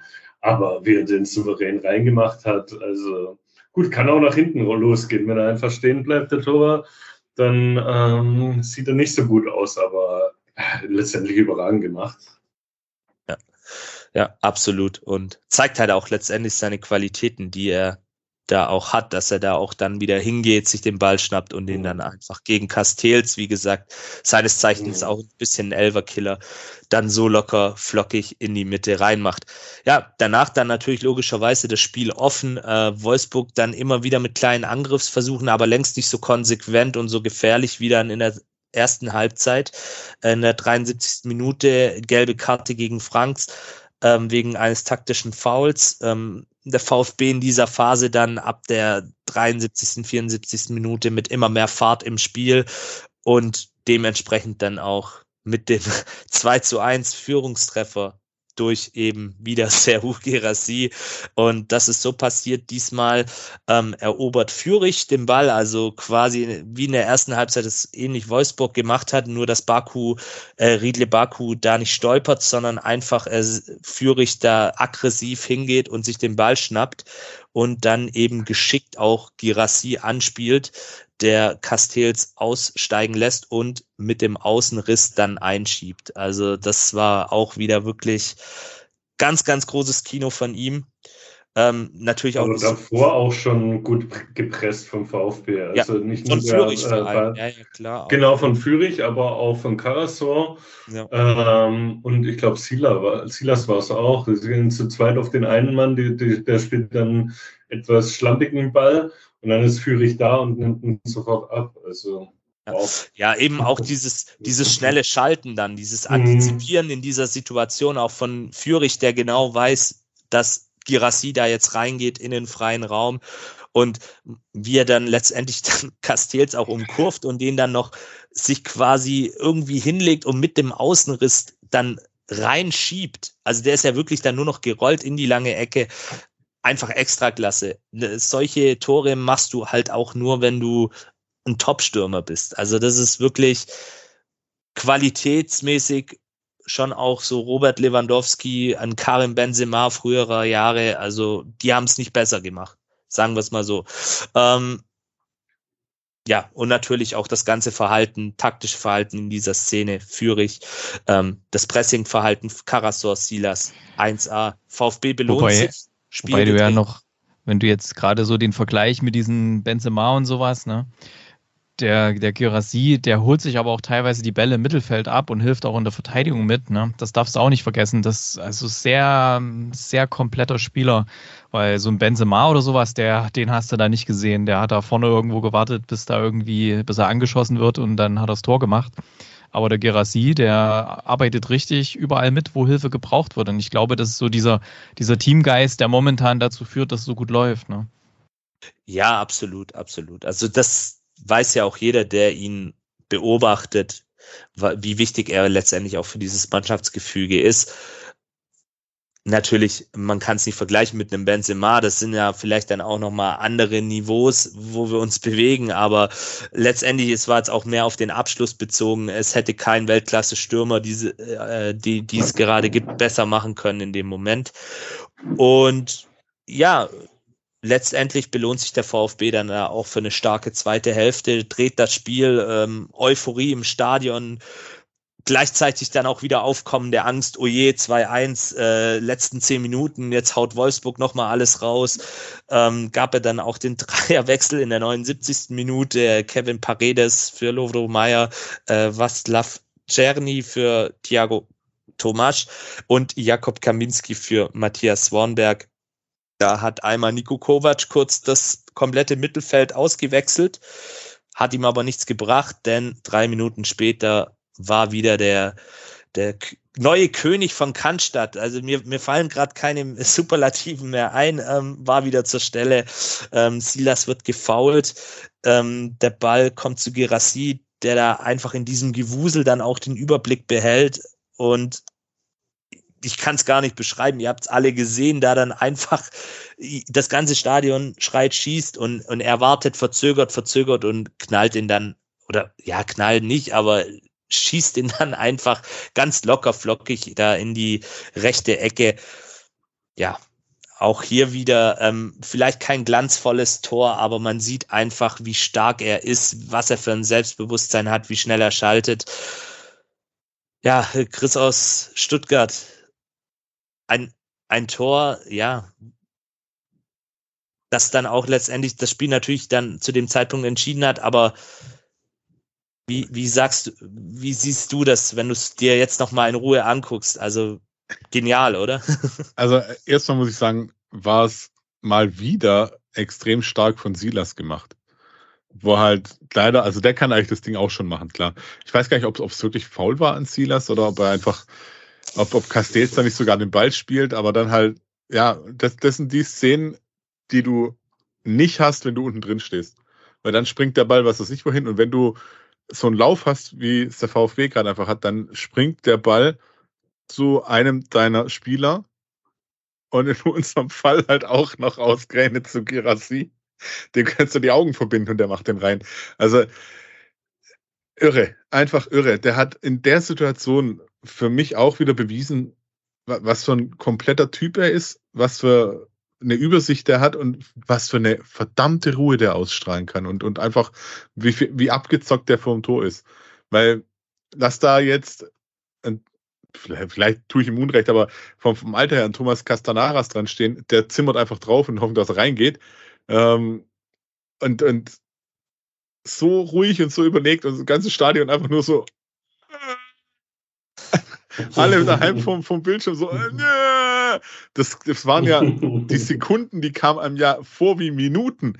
Also ich, ich saß auch da so, was tut er, was tut er, was hat er? Okay, er macht alles richtig. Also das ist einfach, das ist so unglaublich, diese Situation, die der, die der gerade hat, in die der reinrutscht und was der draus macht. Ey, also, ja, verbind ihm doch die Augen. Das ja, ja, das, man kann alles mit ihm machen. Es zeigt halt einfach diese Abgezocktheit, die er hat, dieses Selbstbewusstsein, dass er genau weiß, den mache ich jetzt, egal wie viele da jetzt um mich rumliegen und rumwuseln, den mache ich jetzt einfach rein. Ja, Natürlich auch von Silas wirklich gut. Der hat auch wieder Impulse gebracht, nachdem er da von der Bank kam und wir hatten es ja vorher schon. Also wenn er so weitermacht, dann wird er wahrscheinlich auch bald wieder mal in der Startelf zu sehen sein. Ähm, ja, Stadion, ähm, außer Rand und Band, Girassi-Sprechchöre, äh, Tabellenführer über Nacht. Ähm, ja, wunderbar, Erik, ne? ja, und natürlich wieder das Übliche, wenn du mich fragst, wer Meister wird und so weiter und sogar eine Laola-Welle. Naja, ähm, aber was ich sagen wollte, gibt es eigentlich ein umgekehrtes Sprichwort zu diesem hast du Scheiße am Fuß, hast du Scheiße am Fuß? Weil ich glaube, das Umgedrehte trifft uns eigentlich gerade. Also irgendwie hast du Gold am Fuß, hast du Gold am Fuß oder so. Oder wenn es läuft, dann läuft es. Ja, dann läuft dann läuft's. Ja, das, ja, ist mir, genau. das ist mir zu wenig. Das, das sagt man auch zu häufig. Also das, das was wir gerade durchmachen, ist eigentlich noch eine Stufe höher. Ja, müssen wir, müssen wir uns vielleicht was überlegen, aber es ist einfach dieses Spielglück, das, was der Chris auch gerade gesagt hat, dass wenn du dann da in so einem Flow bist, so eine Welle reitest, dass dann eben genau auch die Dinger reingehen. Das war schon im Spiel davor gegen Köln so, äh, Ball prallt vom Pfosten ab und Undaf steht halt da und in dem Fall äh, macht's halt Gerassi, der den Ball da dann auch bekommt und der dann eben auch in so einem ja, Flow ist das ja schon fast gar nicht mehr, sondern ja, wir kommen gleich noch dazu. Einfach, es geht gerade einfach alles. Das ist einfach so. Anders kann man das nicht sagen. Und wie gesagt, Tabellenführer dann über Nacht, äh, Stadion außer Rand äh, verschiedene Fangesänge, Girassi, äh, Sprechchöre. Es passt einfach gerade sehr, sehr viel. Ähm, wollen wir es noch abschließen? Sagadou für Rouault und Mittelstädt für Fürich dann in der 83. Minute. Ähm, über Rouault haben wir ja schon ein bisschen gesprochen. Ähm, ich fand ihn jetzt auch in dem Spiel wieder sehr seriös, sehr souverän. Ähm, der weiß, was er zu tun hat. Der hat sich, glaube ich, auch ganz gut da eingefunden, auch in diese French Connection da. Ähm, das hilft dann, hat ihm wahrscheinlich auch sehr geholfen bei der Integration innerhalb des Kollektivs. Also auch bei dem Jungen können wir wirklich froh sein, dass wir den haben. Ähm, Amin Saar kam dann noch in der 85. Minute für Jonas Wind ja, ich habe den Lüftchenspruch schon vorher gebracht, aber er blieb das ganze Spiel über sehr, sehr blass, der gute Wind. Aber wie bereits schon erwähnt, das ist wirklich auch ein, ein toller Spieler, den man sich auch aus neutraler Sicht gerne mal angucken kann. Der hat ja auch schon ein paar Tore. Der, der hatte, glaube ich, keinen Torschuss, oder? Ich glaube glaub einen, ich glaube einen, einen und, hat er gehabt, ja. Und, und jetzt, jetzt, man erinnere sich bitte mal zurück, da kommt eine Mannschaft wie Wolfsburg mit einem Stürmer, der extrem gut drauf ist. Und die Defensive des VfBs schafft es, dass der maximal einen Torschuss macht. Ja. Wann gab es das zuletzt? Sehr, sehr lange her. Ich weiß nicht, war das, war das, da, ich überlege auch, also das bei der letzten Meisterschaft. Also ist jetzt natürlich auch stark überspitzt gesagt, aber das, das zeigt eigentlich auch tatsächlich, dass das irgendwie äh, es passt. Und wie du es gerade schon gesagt hast, Ruhr, Ruhr der, wie lange spielt er jetzt Bundesliga? Seit Ende fünf August. Jahre, fünf Jahre, sechs Jahre, sieben Jahre. Also äh, ist, ist bisher nicht überragend irgendwie in Aktion getreten, aber halt auch kein Fehler, sondern einfach, äh, ey, tatsächlich erinnert er mich vom Anfang her so ein bisschen, wie wir das auch bei äh, Hiroki Ito hatten. Dieses, okay, der, der, wie lange mhm. spielt der das schon? Äh, ja. Was macht der? Wo, wo kommt der her? Was ist da los? Und da, daran erinnert er mich gerade. Und wenn es die nächste Itu-Geschichte wird, äh, junger Hirsch, also. sind, sind, sind wir mal gespannt. Abwehr aber... aus Granit, sag ich. genau. Okay. Macht, der, macht ja. der Junge auf jeden Fall. Guter gut. französischer Verteidiger, das, das, ist, das brauchen wir schon. Hat ja auch Tradition in Kanada. Ja, genau. Absolut, ja. Kommt ja auch vom amtierenden Pokalsieger, darf man nicht vergessen. Ja, ähm, dann gab es noch ein Bundesliga-Debüt, nämlich für Leonidas Stergiou, der dann eben für Girassi, das hat mir fast ein bisschen leid getan, dass er jetzt da für Girassi ausgewechselt wurde, weil es ging so ein bisschen unter. Aber auch hier herzlichen Glückwunsch, lieber Leonidas. Äh, Bundesliga-Debüt, auch wenn es nur noch ein, zwei Minuten waren.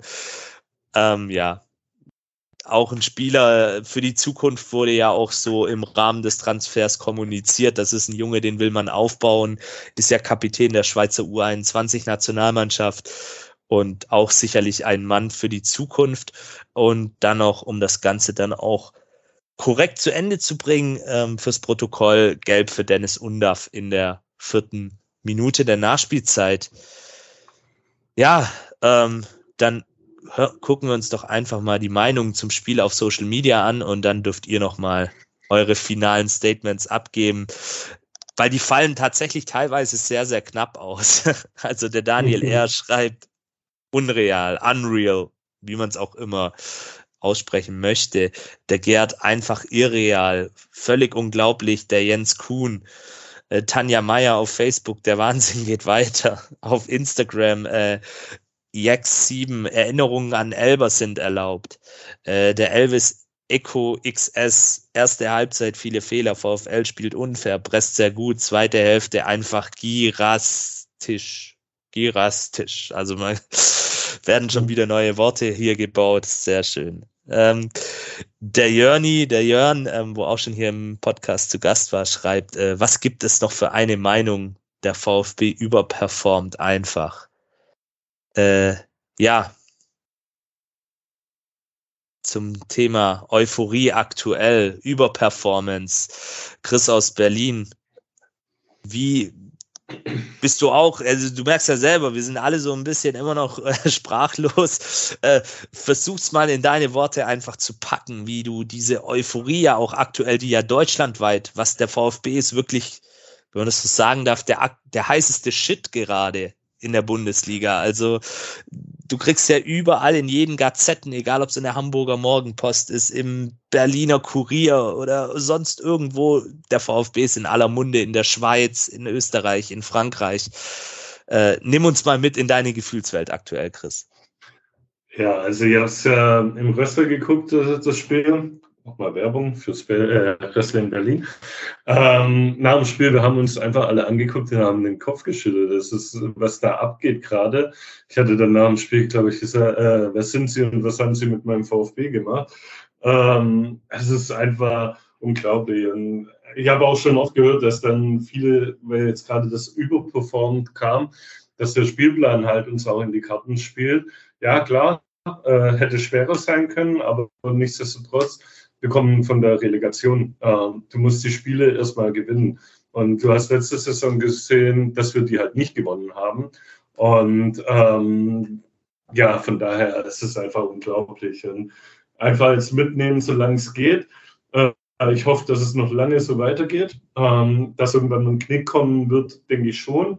Ähm, nichtsdestotrotz hoffe ich mal, dass wir mit dem Abstieg, jetzt lehne ich mich aus dem Fenster, hoffentlich nichts zu tun haben.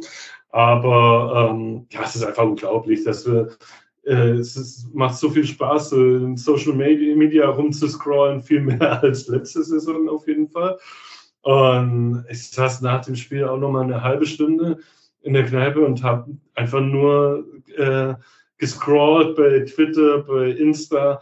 Es, ich, ich konnte nur den Kopf schütteln. Es war so schön. Ja. Tatsächlich auch ein weiterer visueller Effekt. Es gibt lange Schlangen beim Training. Also wir, das kenne ich sonst nur von Bayern München oder, oder von anderen Top-Vereinen, dass du da beim öffentlichen Training irgendwie in der Schlange du gehst, stehst. Du gehst zum Training von Bayern München? War ich tatsächlich auch mal, aber das ist eine andere Geschichte. Die müssen wir jetzt hier nicht. Die müssen wir äh, Daniel hat diesen Podcast erwähnen. verlassen. Ja, das war schön mit euch. Nee, äh, Spaß beiseite. Das ist ja wirklich so, diese Euphorie. Äh, selbst Leute, die sich nicht für den VfB interessieren, ähm, kommen auf einen zu, ähm, sprechen einen drauf an, genauso wo es auch schlecht lief. Äh, der VfB, das muss man vielleicht auch fairerweise sagen, hatte schon davor eine gewisse Strahlkraft, auch wo es schlecht lief, weil da auch viele Leute oft gesagt haben, die vielleicht nicht so tief drin sind in der Materie wie wir, oh, was ist denn los? Genau diejenigen freuen sich jetzt natürlich auch, aber jetzt ist es halt dann doch, wenn du Erfolg hast, auch über die Grenzen von Stuttgart hinweg, überall wirst du drauf angesprochen. Du kannst es, man muss es ja nur googeln. Google jetzt VfB Stuttgart und du findest acht verschiedene Artikel aus Zeitungen, wo ich nicht mal wusste, dass die existieren überhaupt. Also das ist wirklich un unglaublich. Und natürlich Serhu Girassi strahlt da so ein bisschen über allem, aber man darf nicht vergessen, das ist vielleicht auch nochmal ganz, ganz wichtig zu sagen, es ist ein Erfolg des gesamten Teams und auch Serugi rasiert es ja nach dem Spiel, Sebastian Hoeneß, ah, die Verantwortlichen haben es auch nochmal erwähnt. Ähm, ja, Chris aus Berlin, du möchtest noch was sagen. Ja, gerade wenn du in einer anderen Stadt wohnst wie ich äh, und dann zur Arbeit gehst am Montag oder Dienstag und dann dich die ganzen Kollegen und Kolleginnen drauf ansprechen, ist schon ein geiles Gefühl eigentlich. dich beglückwünschen, fragen, was geht beim VfB ab und so weiter, ist schon, ja, genieß, äh, genießenswert auf jeden Fall. weil wir gerade auch Seugi Rassi erwähnt haben, steht jetzt aktuell bei 13 Saisontoren. Ja. Hat, glaube ich, den Rekord von Gerd Müller und Robert Lewandowski, den hat er jetzt, glaube ich, schon mittlerweile geknackt, nach so vielen Spieltagen schon so viele Tore. Ja, ähm, kommen wir vielleicht auch nachher nochmal geschwind drauf, wenn wir die Lage nach diesem sechsten, oder nee, es war der siebte Spieltag, oder? Bin ich jetzt ja, siebter Spieltag. Nach dem siebten Spieltag, ich kann schon gar nicht mehr zählen hier, nach dem siebten Spieltag ähm, uns anschauen. Aber das ist natürlich unglaublich. Ähm, kommen wir mal geschwind zu den Hörerfragen. Das sind jetzt tatsächlich auch einige gekommen und ähm, da finde ich tatsächlich die Frage, und die gebe ich an den Chris aus Stuttgart weiter. Wie wird die VfB-Fanbase reagieren? Vom Webkäse ist die Ad Webkäse. Sollte es einige Spiele hintereinander nicht mehr so gut laufen und funktionieren wie bis jetzt? Rückfall in die alte Bruttler-Manie oder stabile Fans, die wissen, wo die Qualität des Kaders und des Trainers steht? Coole Frage im Übrigen. Sehr coole Frage, ja. Wobei ich mich da frage, ähm, einige Spiele hintereinander, von wie viel reden wir? Also wenn sie jetzt zwei in Folge mal verlieren, okay. Ähm, klar musst du gegen Union Berlin musst du gewinnen. Nein, aber äh, was wird passieren? Es wird wahrscheinlich sein wie immer. Ähm, wer, wer aktuell ist, ist ganz einiges bei der Euphorie, aber ansonsten heißt es im Schwäbischen einfach auch nicht gemutzt, nicht genug lobt. Und ich kann mir schon vorstellen, dass es äh, auch gerade in Social Media wieder welche gibt, die komplett alles schwarz malen werden. Äh, es wird welche geben, die alles komplett relativieren wollen. Einfach realistisch bleiben. Das ist das, was ich mir wünsche. Und so wie wir es jetzt auch hier gerade sagen, also ich glaube, keiner von uns sagt, jawohl, das geht genauso weiter, sondern wir sagen auch, hey, mitnehmen, solange es geht. Wer weiß, wie lange das geht. Ähm, das finde ich einen ganz guten Ansatz. Gucken von Spiel zu Spiel einfach. Das ist, oh Gott.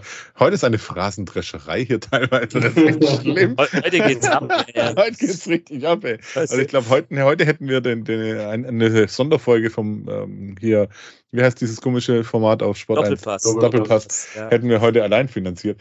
Ähm, nee, ganz ehrlich, ich, ich kann das nicht abschätzen. Ich glaube schon, dass wie es halt so oft ist, wenn man komplett euphorisiert irgendwo runterkracht, äh, dass es ziemlich frustrierend sein kann. Und dass dann wieder irgendwie vielleicht auch mit Gefühlen gespielt wird. Das haben wir letztens auch schon gesagt, mit ihr spielt mit unseren Gefühlen.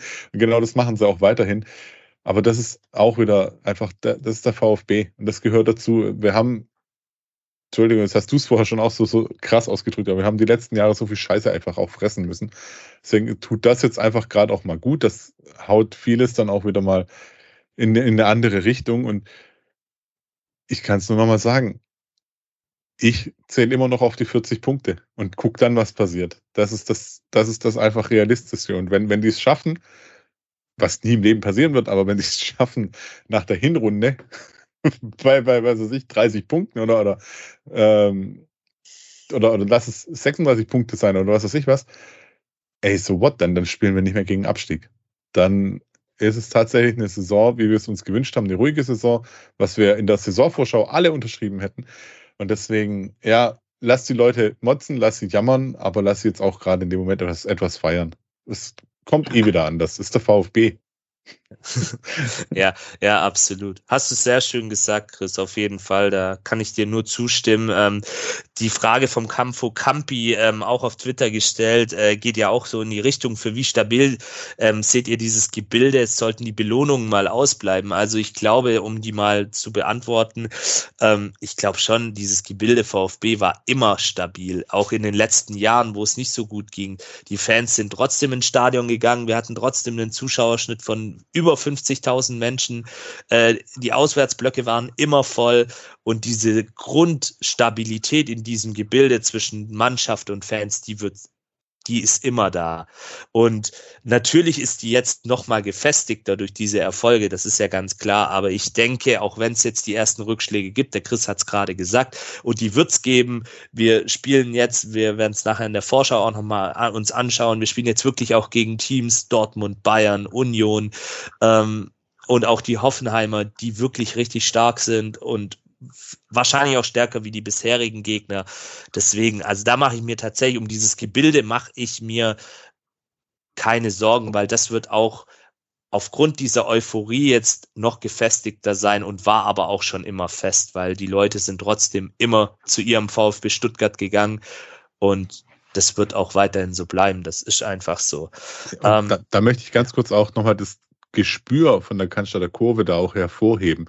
Das mache ich aktuell, mache das wirklich an äh, Alex Nübel auch mit fest, weil da ist jetzt ein neuer Torhüter gekommen mit einer Bayern-Vergangenheit. Das ist schon mal kein einfacher Stand in Stuttgart, ist ganz einfach so. Ähm, und der wird ja regelrecht gefeiert schon. Und er ist super stabil. Und ich glaube auch einfach, dass da der Gedanke im, im Stadion und auch gerade in der Kurve war, ey, wir hatten jetzt Torhüter, die leider irgendwie verunsichert waren, wo sich die Leute tierisch drüber aufgeregt haben. Lass uns da mal eine andere Richtung auch einschlagen und den vom ersten Moment an einfach pushen, den wir hier willkommen heißen und gucken, ob das dann wirklich auch was bringt. Und der zahlt ja auch genauso mit Leistung zurück. Und der hat sich ja auch schon so geäußert mit, hey, passt auf, hey, das ist ja mega hier die Stimmung und alles. Deswegen, ich glaube, dass das Gespür der Cannstatter Kurve da auf jeden Fall da ist für die Mannschaften. Deswegen, da mache ich mir relativ wenig Sorgen. Absolut. Dieses Gespür ist wahrscheinlich auch genau das, was, was letztendlich ausschlaggebend ist, um diese Frage jetzt auch abzuschließen. Ähm, Erik, du wolltest auch noch was sagen dazu. Ja, ich wollte noch ganz kurz, ähm, das mit Nübel war erst nach dem Leipzig-Spiel, dass die Sprechchöre kamen. Also nachdem er in Leipzig so gepatzt hatte, bei dem nächsten Heimspiel wurde jede Aktion von ihm absolut abgefeiert. Und das äh, spricht natürlich für das Gespür äh, der Kurve. Sagen, okay, das ist ein guter, äh, wir müssen ihn jetzt bloß ein bisschen aufbauen. Und das hat ja dann noch echt geholfen. Also er lässt sich ja jetzt auch nicht mehr irgendwie Schalou machen von irgendwelchen äh, Situationen und der ist ja echt ein richtig guter Rückhalt. Ja, ähm, Erik, du warst ja auch im Stadion. Der Daniel fragt nämlich, ähm, nach dem 1-1 war es für mich dann klar, dass sie es komplett drehen würden. Also er hatte einfach dieses positive Gefühl auch, hat gemerkt, ja, da geht noch was. War es bei dir genauso? Hattest nee. du dieses Gefühl? Auch. Nee, das, das, hatte ich, das hatte ich ehrlich gesagt nicht, weil dafür habe ich echt auch zu, zu viel VfB durch in den letzten Jahren. Ähm, und nachdem das am Anfang so Patt-Situation war, die ganze erste Halbzeit und dann dieses 0-1 gefallen ist, so ein, so ein dämliches Ding, da habe ich gedacht, okay, das wird jetzt maximal noch ein 1-1. Aber an Gewinnen hätte ich nicht mehr gedacht. Also das, mhm. nee. Man hat es vielleicht auch gemerkt, ich habe dann in der Gruppe sehr viel gepostet. weil ich, ich habe dann kaum noch dem Spiel so richtig gefolgt, weil ich dachte, ach nee. Hm. Handy weg im Stadion, Erik. Ja, ja, ist ja gut. nee, alles man guckt, gut. Man guckt ja ab und zu mal, wie die anderen spielen und so, gerade 15.30 ja okay, Samstag. Und nee, ähm, ich, ich verstehe schon, äh, was der Daniel, äh, liebe Grüße an dich an der Stelle, ähm, meint. Er meint einfach, dass man allgemein merkt, dass diese Truppe, das, was wir ja vorhin auch gesagt haben, sich nicht unterkriegen lässt. Sie machen weiter, sie versuchen den Druck aufrecht zu erhalten und, und das ist eben letztendlich diese Kontinuität, diese Stabilität in der Leistung ist einfach auch letztendlich ähm, ein Grund für diesen Aufschwung aktuell. Ähm, Adamsapfel, ähm, Ed Adamsapfel fragt, sollte der VfB auf der Position, äh, Chris aus Berlin, das gebe ich jetzt mal an dich weiter, du bist jetzt quasi der Sportdirektor in der Frage, ähm, in der, auf der Rechtsverteidigerposition, Stenzel, Wagnumann, was wir ja vorhin auch kurz diskutiert haben, ähm, sollten, sollte da im Winter was passieren aus deiner Sicht? Ähm, Adams Apfel meint nämlich auch, gegen Thiago Tomasch am Samstag sah das von Stenzel etwas ernüchternd aus. Dass Wagnumann diese Saison 20 plus Spiele macht, ist auch nicht ähm, aus seiner Sicht von auszugehen. Würdest du da was machen wollen auf dieser Position? Nee, äh, ganz klares Nein. Okay. Äh, Stenzel spielt für mich die beste Saison, seit er beim VfB ist auf jeden Fall. Äh, gegen Wolfsburg war er jetzt nicht so souverän, muss man auch sagen. Aber im Großen und Ganzen fand ich ihn schon die Saison richtig stark. Äh, ich muss da auch mal Ricky von SDR zitieren, der beste Stenzel aller Zeiten. Ähm, meiner Meinung nach auf jeden Fall. Ähm, und mit Wagnermann, wenn er wieder fit ist, da hast du dann super, ich möchte nicht sagen Ersatz, aber äh, so, eigentlich ein super Stammspieler dann auf der, ähm, auf der Verteidiger, aus, auf der äh, Außenverteidigerposition. Von daher, ähm, ich, ich sehe da keinen Handlungsbedarf. Ja, geht mir genauso. Also ich würde jetzt auch erstmal mir anschauen wollen, wie Joscha Wagnumann aus dieser Verletzung hervorkommt. Und äh, Stenzel traue ich weiterhin zu, auch wenn das sicherlich jetzt, wie gesagt, so ein kleiner Rückfall war in alte Stenzel-Zeiten. Ähm, ja, dass er das schon souverän und stabil auch meistern wird. Und wie gesagt, äh, Joscha Wagnumann kommt dann auch wieder und dann wird man sehen. Ähm, ich glaube schon, dass wir mit den beiden Spielern die Saison auch zu Ende spielen können. Aber wir wissen natürlich auch alle, wie das Geschäft läuft, ähm, was noch bis zum Winter auch alles passieren kann. Äh, Chris aus Stuttgart. Du möchtest auch noch wir was dazu sagen. Vorher haben wir noch, haben wir, glaube ich, darüber gesprochen, über das Thema äh, Luxusproblem auf der Rechtsverteidigerposition. Mhm. Ich könnte mir aber trotzdem vorstellen, dass da was passieren könnte, wenn Wagnermann sich nochmal verletzt dann könnte ich mir vorstellen, dass du ja, vielleicht. Absolut, da das, das, das meinte ich ja auch gerade. Wir wissen natürlich nicht, bis zum Winter kann viel passieren. Können sich auch beide verletzen. Wir wissen es nicht. Ist, ich will jetzt hier nicht den Teufel an die Wand malen, aber natürlich ist es jetzt auch zum jetzigen Zeitpunkt nach sieben Spieltagen auch, finde ich, noch nicht so wirklich ähm, richtig zu analysieren. Ich denke, da vertraue ich auch einfach Fabi Wohlgemut auch, ähm, dass er da den die richtigen Schlüsse ziehen wird und genau wissen wird, wie, wen er dann auch im Winter holen wird und auch auf welchen Positionen. Ähm, kommen wir noch zur letzten Hörerfrage, die machen wir auch noch schnell ähm, vom 1893 Seahawk. Ähm, liebe Grüße an dich. Ähm, ähm, auf Twitter auch. Wie realistisch ähm, seht ihr es, dass Alexander Nübel über die Saison hinaus beim VfB bleibt. Ähm, er schreibt auch noch aktuelle Form nur eine Momentaufnahme oder habt ihr Hoffnung, dass sich da auf Dauer was entwickeln kann? Von wem hängt es ab? Ich denke, zur allgemeinen Form haben wir ja jetzt schon genug gesagt. Ähm, ich denke schon, dass sich da auf Dauer was noch mehr entwickeln kann. Man sieht ja jetzt auch schon, wie einzelne Spieler, beispielsweise in Silas unter Sebastian Hoeneß besser geworden ist. Ein Chris Führig ist jetzt zum Nationalspieler geworden, was ja auch so ein bisschen das Ziel dieser VfB-Philosophie auch ist, diese Spieler als junge, talentierte ähm, Personen zu holen und dann letztendlich so weiterzuentwickeln. Und ich denke, da kann auf Dauer auf jeden Fall was entstehen, auch wenn letztendlich dieser sportliche Erfolg weiterhin ähm, sich kontinuierlich auch entwickelt. Ähm, zur Personalie Nübel, ja, das ist auch eine Frage, die jetzt natürlich nach den zuletzt gezeigten Leistungen von ihm immer mal wieder auftaucht. Ich sehe es dann realistisch an, man muss ja dazu sagen, diese Leihe ist ohne Kaufoption. Also bevor ihr da jetzt irgendwas anderes hört, die ist ohne Kaufoption. Das ist einfach mal Fakt. Man kann natürlich sich mit dem FC Bayern und ihr wisst sicherlich auch, wenn ihr euch intensiv damit auseinandersetzt mit Fußballberichterstattungen, auch auf Sky etc., ähm, dass beim FC Bayern die Torhüterfrage ja auch so ein bisschen gerade ein Thema ist mit Manuel Neuer etc. pp ich glaube, es ist dann realistisch, wenn der VfB etwas Außergewöhnliches schafft. Ähnlich, ich würde das mit der Frage Girassi, bleibt Girassi zusammenlegen, wenn der VfB was wirklich Außergewöhnliches schafft. Und damit meine ich wirklich die Qualifikation. Ich haus jetzt mal raus für den europäischen Wettbewerb. Da könnte ich mir vorstellen, dass sich ein Alexander Nübel natürlich auch überlegt, im Hinblick auch auf seine weitere Karriere. Er ist jetzt 27, ähm, ist für einen Torhüter ja so die Prime-Phase eigentlich dass er dann vielleicht schon bleiben könnte. Aber alles natürlich auch abhängig von der Situation in München, wo er ja dann de facto im Sommer erstmal wieder zurück muss. Ja, so, so sehe ich das. Also wenn was Außergewöhnliches passiert und der VfB ihm auch eine Perspektive aufzeigen kann, könnte es da sicherlich, sofern die finanziellen Rahmenbedingungen stimmen, natürlich vielleicht auch zu einer, zu einem Verbleib kommen. Äh, Fabi Wohlgemuth hat das ja auch im Doppelpass ähm, das war, glaube ich, die vorletzte Sendung, genau, hat das ja dann auch so ein bisschen äh, ja, thematisiert oder angesprochen, ähm, dass man da natürlich dann auch sich immer im Austausch befindet. Erik, du möchtest auch noch was zu dem Thema sagen. Ja, ich glaube, dass das in Anführungszeichen Problem ist, dass die gerade alle viel zu gut performen. Und gerade bei solchen, äh, bei solchen Sachen, ausgeliehene Spieler von anderen Vereinen, da ist natürlich so, wenn die hier sehr gut performen, dann nimmt natürlich der, der ausleihende Verein den sehr, sehr gern wieder zurück oder verkauft ihn vielleicht woanders hin für viel mehr Geld. Ja, also da müssen wir natürlich dann schon ordentlich was draufpacken. Ich habe auch irgendwo gelesen, wo er damals zu uns gekommen ist. Äh, der hat wohl, er hätte bei den Bayern mehr Gehalt bekommen, hätte aber halt nur auf der Bank gesessen Und ähm, bei uns kriegt er halt weniger Gehalt, aber kriegt dafür Spiel, Spielzeit und Spielpraxis, ja. Und kann sich hier zeigen und, und äh, vorstellen, ins Schaufenster stellen, ja.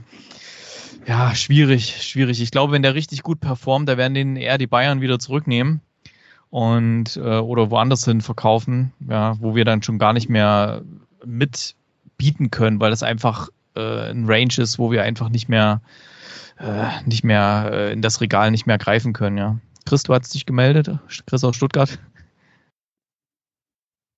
Ja, vollkommen richtig. Ich habe mich gerade gemeldet dazu, weil es ja eigentlich auch komplett abgesprochen, was, was los ist. Also es hieß, Dennis Simon wird aufgebaut. Wie viele Stimmen hatten wir vor der Saison, die gesagt haben, oh, gib doch dem Dennis Simon gleich die Chance, oh, warum stellt man den nicht rein? Der hat ja auch in den Testspielen, finde ich jetzt für, für sein Alter, echt auch eine gute Figur einen guten Eindruck hinterlassen. Deswegen finde ich das gut, dass äh, wir jetzt einen stabilen Torhüter haben. Aber ich denke, der Plan ist ganz deutlich. Wir haben einen, einen Top-Nachwuchsmann, wenn nicht einen der besten Nachwuchstorhüter, den es aktuell gibt. Und der soll seine Chance auch bekommen, weil sonst bräuchten wir den nicht. Dann würde ich sagen, hey, dann müssen wir um, um Nübel nochmal kämpfen. Aber ansonsten, ich finde es cool, dass jetzt gerade, das, dass das so passt. Ähm, aber da ist, denke ich, alles auch schon abgeklärt. Also klar wäre es schade, aber im Tor steht halt nur einer. Äh, ja, Chris aus Berlin, du darfst auch noch was dazu sagen, natürlich. ja, also ich sehe es ich sehe es so. Es kommt natürlich auf den Saisonverlauf an. Ähm, wie Janik schon gesagt hat, wenn wir dann jetzt international spielen, gut, als Meister spielst du international, von daher mache ich mir da keine Sorgen. nee, ähm, nee äh, im Ernst, kommt auf den Saisonverlauf an. Er kann ja auch nochmal einen Einbruch haben oder so, wer weiß. Ich hoffe es natürlich nicht. Ähm, nichtsdestotrotz ähm, könnte ich mir auch vorstellen, dass er vielleicht noch dass er vielleicht doch gekauft wird, wenn es irgendeine Chance gibt, würde ich die vielleicht entweder nochmal ein Jahr ausleihen oder ähm, die Chance, wenn er zu kaufen ist, kaufen und dann sein halt dann nächste Saison vielleicht einen Zweitligisten oder so ausleihen. Könnte ich mir auch vorstellen. Aber ja. wie, du, äh, wie Chris schon gesagt hat, ja, es ist klar abgesprochen, dass es äh, mhm. so sein soll, dass dann Simon dann herangeführt werden soll diese Saison und nächste Saison erste Torwart werden soll. Ja, absolut. Aber wie gesagt, wir wissen natürlich auch alle, ähm, wie schnelllebig das Geschäft ist und ähm, mhm. ja, wie gesagt, wenn man, wenn euch diese Thematik auch interessiert, schaut euch mal wirklich diese vorletzte Doppelpass-Sendung an und dann schaut euch den Part an mit Fabian Wohlgemuth. Da wird das nämlich auch thematisiert. Alexander Nübel ist schon ganz interessant, aber ich denke, ähm, Dennis Simon, ganz wichtig, dass ihr das jetzt auch nochmal erwähnt habt, ähm, der spielt da natürlich auch eine Rolle. Wie er sich auch entwickelt, muss man ja auch sehen. Ähm, spielt ja aktuell dann ab und an in der U21, ähm, die ja auch, kommen wir nachher dazu, auch sehr gut unterwegs ist aktuell. Also warten wir es einfach mal ab und erfreuen uns einfach, dass er aktuell bei uns im Tor steht und uns dann auch die Punkte festhält. Ja, Punkte ist auch eine gute Überleitung. Schauen wir uns mal die Lage nach dem aktuellen siebten Spieltag an. VfB ist leider nicht mehr Tabellenführer. Die Leverkusener haben dann in ihrem Derby gegen den ersten FC Köln äh, ja ziemlich deutlich auch klar gemacht, dass sie gewisse Ambitionen in dieser Saison hegen. Ähm, aktuell mit 18 Punkten der glorreiche Verein für Bewegungsspiele dahinter. 22 zu 8 Tore, also traumhafte Statistiken, wenn man das so sagen darf.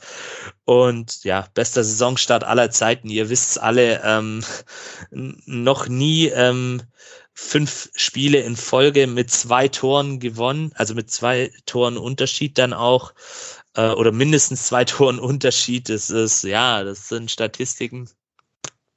Ja, lass, äh, genießt sie einfach. Also, für das, dass wir in den letzten Jahren Negativstatistiken aufgestellt haben mit, mit Heimniederlagen und was weiß ich was und Auswärtsspielen und Schlag mich tot, mhm. äh, können wir nur noch extrem? wahrscheinlich, wahrscheinlich, ja. ja ähm, und natürlich äh, Serhu Girassi, noch nie hat ein Stürmer 13 Tore nach sieben Spieltagen gehabt. Also kein Gerd Müller, kein Robert Lewandowski, äh, kein äh, Allgöver, kein äh, Fischer, wie sie alle heißen, die ganzen Legenden der Bundesliga. Kein 100 äh, kein, Millionen Harry Kane. Kein, kein Chuck Bussard, kein Boniface, äh, kein Jan Koller. Er ist der Beste nach sieben Spieltagen aller Zeiten. Das können wir mal festhalten. Da den Rekord hat das. hat es geschafft. Ja, kein Ganea, kein Thomasson, nichts. Also wirklich, ja, ihr könnt euch, ihr könnt euch ja, wie gesagt, auf den einschlägigen Seiten auch nochmal zugute führen. Ähm, das ist ja wirklich, das sind unglaubliche Statistiken. Und ja, diese Länderspielpause ist vielleicht jetzt auch ganz gut, um vielleicht so emotional auch mal ein bisschen runterzufahren. Vielleicht nicht natürlich die Euphoriewelle weiter zu reiten, aber nicht komplett durchzudrehen. Ähm, es geht dann ähm, nach der Länderspielpause nämlich an die alte Försterei. Ostberlin, äh, Chris, ja, in deine Stadt quasi, in dein Stadtgebiet. Heimspiel. Heimspiel, genau. ähm, genau, schauen wir uns gleich auch mal an, wie die Unioner aktuell dastehen. An die alte Försterei wissen wir alle aus VfB-Sicht kein allzu gutes Pflaster, ist sehr, sehr schwierig zu spielen. Und ähm, dann hat man vorhin ja auch schon erwähnt, geht's zu Hause ja, zum ersten Spitzenspiel gegen die TSG Hoffenheim, die ja aktuell auch ziemlich gut dastehen, die auch am Wochenende gewonnen haben. Ähm, dann kommt es nochmal zu einem kleinen Wiedersehen mit Union Berlin, diesmal aber im heimischen Neckarstadion im DFB-Pokal. Und dann geht's wie gesagt, auch auf die Ostalb zum FC Heidenheim. Aber jetzt schauen wir uns erstmal den kommenden Gegner nach der Länderspielpause an, nämlich die Eisernen aus Köpenick. Ja, aktuell ist ein bisschen bei denen die Euphorie weg der letzten Jahre. Also spielen zwar Champions League, haben da aber dann auch im Olympiastadion gegen Sporting Braga, ja, ein sicher geglaubtes Spiel aus der Hand gegeben, sind aktuell in der Bundesliga 13. mit sechs Punkten, 11 zu 14 Toren. Die ersten beiden Spiele in dieser Saison haben sie zwar gewonnen gegen Mainz und Darmstadt, jeweils mit 4 zu 1, aber danach hat es dann fünf Niederlagen in Folge gesetzt. Unter anderem gegen Leipzig, gegen Wolfsburg, Hoffenheim, ähm, gegen Heidenheim und auch gegen Borussia Dortmund am letzten Spieltag. Ähm, ja, beide Champions League Spiele haben sie auch verloren. Das hatte ich gerade schon erwähnt. Ähm, beste, die, der, die besten Offensivspieler, sage ich jetzt mal, einmal Kevin Behrens, der jetzt auch bei der Nationalmannschaft mit dabei ist, ähm, und Robin Gosens mit jeweils vier Treffern. Da kann ein Serhu Gerasi nur müde drüber lachen. Aber das ist aktuell die Situation. Sie spielen dann am Dienstag ähm, nach dem Spiel noch gegen Napoli in der Champions League. Das ist vielleicht auch nochmal wichtig zu erwähnen. Sind die trotz de, dieser Krise, die sie gerade haben, die zweitgefährlichste Mannschaften, Mannschaft nach Ecken. Also nach Ecken, das ist eine große Stärke, die haben sie ja auch schon über Jahre hinweg, ähm, seit sie in der Bundesliga sind, haben aber dann wiederum den drittwenigsten Ballbesitz der Liga, ähm, schlagen die zweitmeisten Flanken nach Köln, haben gemeinsam mit uns aktuell die Fairplay-Tabelle fest im Griff, nämlich die wenigsten gelben Karten und taktisch gesehen variiert ähm, Urs Fischer immer mal wieder zwischen einer Dreier- und Fünferkette mit einem oder auch zwei Stürmern. Ja, und dann kommen wir noch zum Schlusssatz. VfB hat in der Bundesliga noch nicht gegen Union Berlin gewinnen können. Also in der ersten Bundesliga wohlgemerkt. Äh, Chris aus Berlin. Heimspiel, du hast es gerade gesagt. Wie siehst du den kommenden Gegner? Trotz Ergebniskrise aktuell. Ja, es ist halt so ein bisschen wie der berühmte angeschlagene Boxer, der dann, ähm, also letzte Saison hätte ich ganz klar gesagt, dass wir das verlieren, hundertprozentig. Diese Saison sehe ich es nicht so. Ich denke, ja, also eigentlich, wir sind diese Saison auf jeden Fall stärker.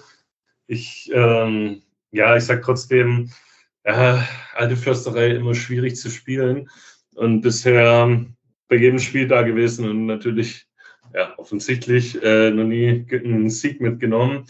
Ähm, ich denke, entweder gewinnen wir knapp oder spielen unentschieden. Also ich hoffe mal nicht, dass es eine Niederlage wird. Äh, gut, ich bin ein bisschen abergläubisch, aber ich bin trotzdem gute Dinge, dass wir den Sieg holen und danach hoffentlich alle zusammen im Rössle feiern. Ja. ja, Hier auch nochmal der Hinweis äh, von unserer Stelle, wenn ihr bei Union Berlin mit dabei seid in der alten Försterei zur Aftershow-Party, dann ab ins Rössle. Ist, glaube ich, in Berlin-Neukölln, ne? Genau, in Neukölln, direkt an der Haltestelle, ziemlich nah. Und äh, ja, genau. Nach also, dem Spiel geht es direkt weiter, dann nachkühlen. Ja. Sehr gut. Das auf jeden ja. Fall machen, wenn ihr da in der alten Försterei mit am Start seid und dann noch ein bisschen in Berlin die Zeit verbringen wollt. Ähm, ja, schauen wir mal noch ähm, kurz ins Lazarett. Ähm, Joscha Wagnumann trainiert wieder, es könnte gegen Optionen äh, könnte gegen Union eine Option sein, so rum. Und äh, Nicolas Natay, äh, wisst ihr alle, aufgrund seiner Knie-OP absolviert aktuell noch eine Reha dann in Dänemark, in seiner Heimat. Ähm, auf jeden Fall bis Ende des Jahres raus. Ähm, an der Stelle dann natürlich dann auch ähm, eine gute Besserung für ihn und dass er da auch schnell wieder zurückkommen kann. Äh, ja, Erik, du hattest noch einen kleinen TV-Tipp für uns. Genau. Jawohl, ähm, ich habe gestern auf Arte, was ja mal quasi mein Lieblingsprogramm ist, das gucke ich ja ständig. nee, ich habe beim Durchzappen äh, eine interessante Doku gesehen und äh, die fing gerade an. Da geht es um Wettanbieter und dadurch, dass Arte natürlich ja ähm, so ein bisschen französischen Fokus hat auch, ähm, haben sie natürlich auch sehr viele von diesen französischen Anbietern, unter anderem Winamax mit dabei. Das dürften wir jetzt auch seit dieser Saison kennen. Und die kommen da auch insgesamt nicht gut weg. Ne? Ähm, deswegen, ich würde mal allen empfehlen, sich mal diese Doku anzuschauen. Ich habe den das mit verlinkt, äh, kann ja da der Lennart auch mit in die Shownotes mit reinpacken, den Link, äh, in der Mediathek verfügbar. Die Doku heißt Sportwetten, das Milliardenbusiness. Und äh, das ist schon, das öffnet einem schon die Augen, was da alles so dahinter steckt, welche psychologischen Mechanismen die da einsetzen. Und da haben sie auch so Insider, die auspacken. Sehr interessant, sehr interessant. Ja, absolut. Also das haben wir, werden wir auf jeden Fall mit euch in die Show Notes packen, dass ihr da einen Zugriff drauf habt. Und in dem Sinne auch äh, von mir noch ein Podcast-Tipp, System Sportwetten, wenn euch diese Thematik interessiert, auf Spotify beispielsweise, kann man sich das anhören geht über mehrere Folgen und ist sicherlich auch, wenn ihr euch mit der Thematik äh, mal auseinandersetzen wollt, ähm, sicherlich auch sehr hörenswert und es gibt auch von der Sportschau eine gute Doku darüber. Also das ist auf jeden Fall auch ein Thema, ähm, trotz aller VfB-Euphorie, was man weiter kritisch beobachten sollte und wo man dann auch entsprechend sich informieren kann über diese genannten Kanäle. Ähm, dann so, kommen ich, mach, ich mach mal den Werbeblock da wieder. Ne? du wieder den Werbeblock machen, genau, genau. Da kannst du Perfekt. mal Luft holen. Ja, also ihr wisst ja hier so ein Podcast, der wird nicht einfach so bekannt in der Welt da draußen, sondern äh, der lebt eigentlich von Empfehlungen. Und wenn ihr das noch nicht getan habt, dann lasst uns durch mal eine Bewertung da, egal wo ihr das jetzt gerade hört, auf welcher von diesen vielen, vielen Plattformen, die es da mittlerweile gibt. Und Runde um den Brustring ist ja eigentlich auf so ziemlich allen Plattformen vertreten. Man kann jetzt auch bei Spotify bewerten. Macht das mal. Gebt uns da mal fünf Sterne. Lasst mal ein bisschen Liebe da. Auch wenn ihr jetzt nicht äh, auf Patreon sponsoren wollt, weil ihr vielleicht finanziell gerade ein bisschen klamm seid, dann aber so ein Sternchen, so fünf Sternchen klicken, das dürfte doch auf jeden Fall drin sein, oder? Macht das mal und erzählt auch allen anderen, die ihr so kennt, die es mit dem VfB halten, äh, dass es diesen Podcast gibt. Und mittlerweile braucht man ja nicht mehr erklären, was ein Podcast ist. Das war ja früher viel schlimmer. Das wusste ja keiner. Mittlerweile weiß es jeder und dann sagt er einfach, hör mal rein, Podcast rund um den Brustring und dann haben wir schon wieder einen neuen Hörer. Vielen Dank dafür. Super, Erik. Du bist heute die Reklameansagerin heute. Super, perfekt. Wunderbar. Ähm, ja, kann ich mich nur anschließen. Macht das und empfehlt uns auch bitte weiter. Ähm, dann gehen wir mal weg von der ersten Mannschaft, gucken uns mal die anderen VfB-Mannschaften so an. Die sind ja auch teilweise richtig gut unterwegs. Ähm, kommen wir zunächst zu unseren Frauen. Ähm, vierter Spieltag der Oberliga Baden-Württemberg. Da gab es einen deutlichen Sieg, nämlich ein 8 zu 1 beim SV Gottenheim ja, ich weiß leider nicht, wo Gottenheim liegt, tut mir leid, aber das mal für euch zur Info. Torschützinnen waren unter anderem Jana Beuschlein, ähm, die hat einen Dreierpack hingelegt, Jana Spengler, Sve Svea Fleischmann, Anja Selensky, Sophie Geiring. Auch hier führt der VfB aktuell die Tabelle an mit insgesamt zwölf, äh, äh, zwölf Mannschaften, ähm, zwölf Punkten, 19 zu zwei Toren und aktuell auch punktgleich mit der zweiten Mannschaft des SC Sand. Äh, nächstes Spiel ist am kommenden Sonntag um 15 Uhr gegen den TV deren Dingen. Das ist bei Tübingen, das weiß ich. Da kenne ich mich wieder aus. Sehr gut. Das andere ist zwischen Freiburg und dem Kaiserstuhl, habe ich gerade gegoogelt. Ah, okay, also haben wir da auch wieder die Verhältnisse klar gemacht. Sehr gut. Glückwunsch, liebe VfB-Frauen, auch an euch zur verdienten Tabellenführung. Dann kommen wir zu unseren Nachwuchsmannschaften im Herrenbereich. Da haben wir den VfB 2.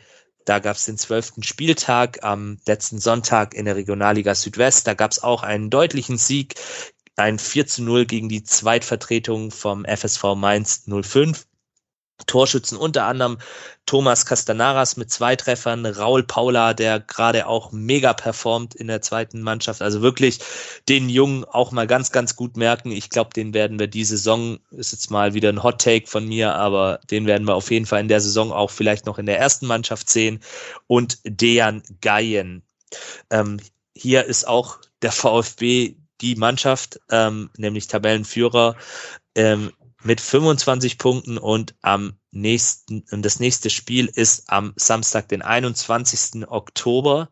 Und es ist ein ganz, ganz besonderes Spiel, nämlich das Stadtderby gegen die Blauen von der Waldau, gegen die Stuttgarter Kickers, die aktuell Tabellenzweiter sind. Ähm, ihr könnt ab heute Karten bestellen. Also ich war selber erstaunt, aber das habe ich dann auch gleich gemacht. Ähm, es gibt eine Haupttribüne und den hinteren Gästeblock, also diesen hinteren Block, ähm, der ist komplett für den VfB Stuttgart, weil es ja auch offiziell ein Heimspiel ist, ähm, findet aber dennoch auf der Waldau oben statt. Also wenn ihr dann an dem Wochenende, es ist leider Gottes wieder zeitgleich mit dem Unionsspiel, aber wenn ihr nicht nach Berlin fahrt, dann überlegt euch doch, ob ihr vielleicht die zweite unterstützen wollt, ähm, in einem Stadtderby, was es ja auch nicht jeden Tag gibt. Und das wird bestimmt ein heißer Tanz da oben auf den Golanhöhen. Also, wenn er nicht nach Berlin fahrt, kommt er auf die Waldau hoch und unterstützt die Roten gegen die Blauen.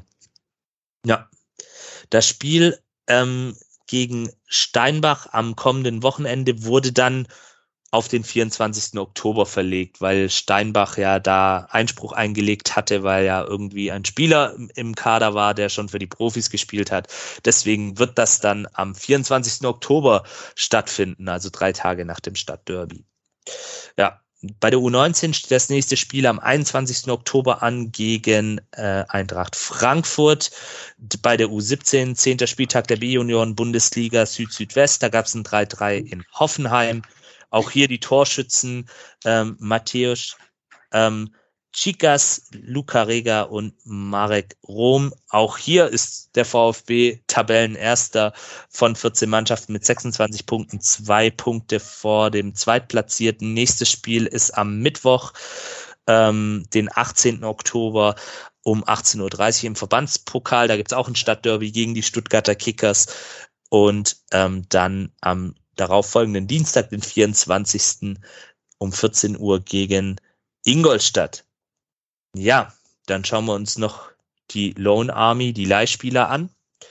Beginnen wollen wir in der Türkei bei Ömer Beyers, spielt aktuell bei Hatay Spor. Ähm, achter Spieltag der Super League, da gab es ein 3 zu 1 Sieg gegen Konyaspor. Da saß ähm, Ömer Beyers 90 Minuten auf der Bank, ähm, Hatayspor ist aktuell auf Rang 5 der Super League von insgesamt 18 Mannschaften mit 14 Punkten. Dann geht's weiter nach Polen zu Legia Warschau, zu Childiasz. Ähm, zweiter Spieltag der Konferenz League in der Gruppenphase. Da gab's ein 0 zu 1 äh, bei AZ Alkmaar und er wurde nach 71 Minuten eingewechselt. Am 11. Spieltag in der Liga im darauffolgenden Spiel gab es dann ein 1 zu 2 gegen äh, Rako Genchao, so heißt die Truppe. Ähm, da wurde er in der 82. Minute eingewechselt und ähm, hat die gelbe Karte gesehen. Legia aktuell Vierter von 18 Mannschaften in der Extraklasse mit 20 Punkten und einem Spiel weniger als dem Erstplatzierten. Dann geht's wieder zurück äh, nach Deutschland in die zweite Bundesliga, in Saarland, ähm, nach Elversberg. Dort aktuell Wahid Fahir ähm, am neunten Spieltag der zweiten Bundesliga konnte er beim 1-1 in Kiel wegen dem Muskelfaserricht nicht nicht mitmachen, war nicht im Kader, ist aber dennoch mit seiner Mannschaft ganz gut unterwegs für einen Aufsteiger, nämlich aktuell auf Rang 11 der zweiten Bundesliga mit insgesamt zwölf Punkten. Dann gehen wir noch nach Südamerika zu Matteo Klimowitz, ähm, der aktuell bei Atletico de San Luis spielt. Zwölfter Spieltag hat hier stattgefunden. Es gab ein 1 zu 2 äh, bei Tijuana. Nach 77 Minuten wurde er ausgewechselt mit einer gelben Karte. Aktuell ist er mit seiner Mannschaft äh, Vierter von 18 Mannschaften in der benannten Liga mit 19 Punkten. Äh, Matej Maglica und Luca Pfeiffer, das wisst ihr ja, ist allgemein bekannt, spielen in Hessen beim SV Darmstadt 98. Da gab es natürlich auch den siebten Spieltag der Bundesliga und ähm, ein 2 zu 1 Auswärtssieg ähm, in Augsburg. Marklitzer hat durchgespielt, Pfeiffer hat unter anderem das 1 zu 0 vorbereitet, äh, Skarke dann mit einem, ja, doch kann man sagen, Traumtor nach einem Lattenabpraller, ähm, gelbe Karte, ähm, gab es dann auch noch für ihn und nach 71 Minuten wurde er ausgewechselt. Darmstadt ist aktuell auf Rang 11 der Tabelle in der ersten Bundesliga zu finden mit sieben Punkten. Dann kommen wir noch zu Juan José Perea, der hat mit ähm, Hansa Rostock 0 zu 1 in Fürth verloren, hat die gelbe Karte gesehen und wurde zur Pause ausgewechselt, ist aktuell aber auch noch ganz solide unterwegs auf Rang 12 mit zwölf Punkten. Und zum Schluss haben wir dann noch ähm, ja, Mo Sanko, der bei Herakles Almelo in der Eredivisie in der holländischen Liga spielt. Die haben 0 zu 4 bei den Go Ahead Eagles verloren, wurden, wurde dann aber auch Go Ahead Eagles Deventer, so heißen sie. Nach 63 Minuten wurde er ausgewechselt. Almelo aktuell auf Rang 8 der Eredivisie mit 11 Punkten. Dann haben wir noch, wenn ihr euch über ehemalige Spieler des VfB Stuttgarts ähm, informieren wollt, gibt es bei den Stuttgarter Nachrichten aktuell einen ganz coolen Artikel, ähm, den hauen wir euch auch nochmal mit in die Show Notes rein. Das können wir machen. Da könnt ihr euch mal so ein bisschen informieren, was beispielsweise ein Insua macht oder auch andere ehemalige Spieler, Maxim etc. pp. Einfach da mal reinschauen. Könnt ihr, glaube ich, auch über die Mein VfB App machen, wenn ihr die habt. Ähm, die ist übrigens auch sehr empfehlenswert, kann ich euch durchaus auch empfehlen. Damit, das war's dann aber jetzt auch mit Werbung. Ja, ähm, bevor wir dann jetzt noch zur Verabschiedung kommen, jetzt sind wir nämlich am Ende der Folge heute angelangt. Ein ganz wichtiger Hinweis, ähm, der Seba kämpft weiterhin gegen seine akute Leukämie.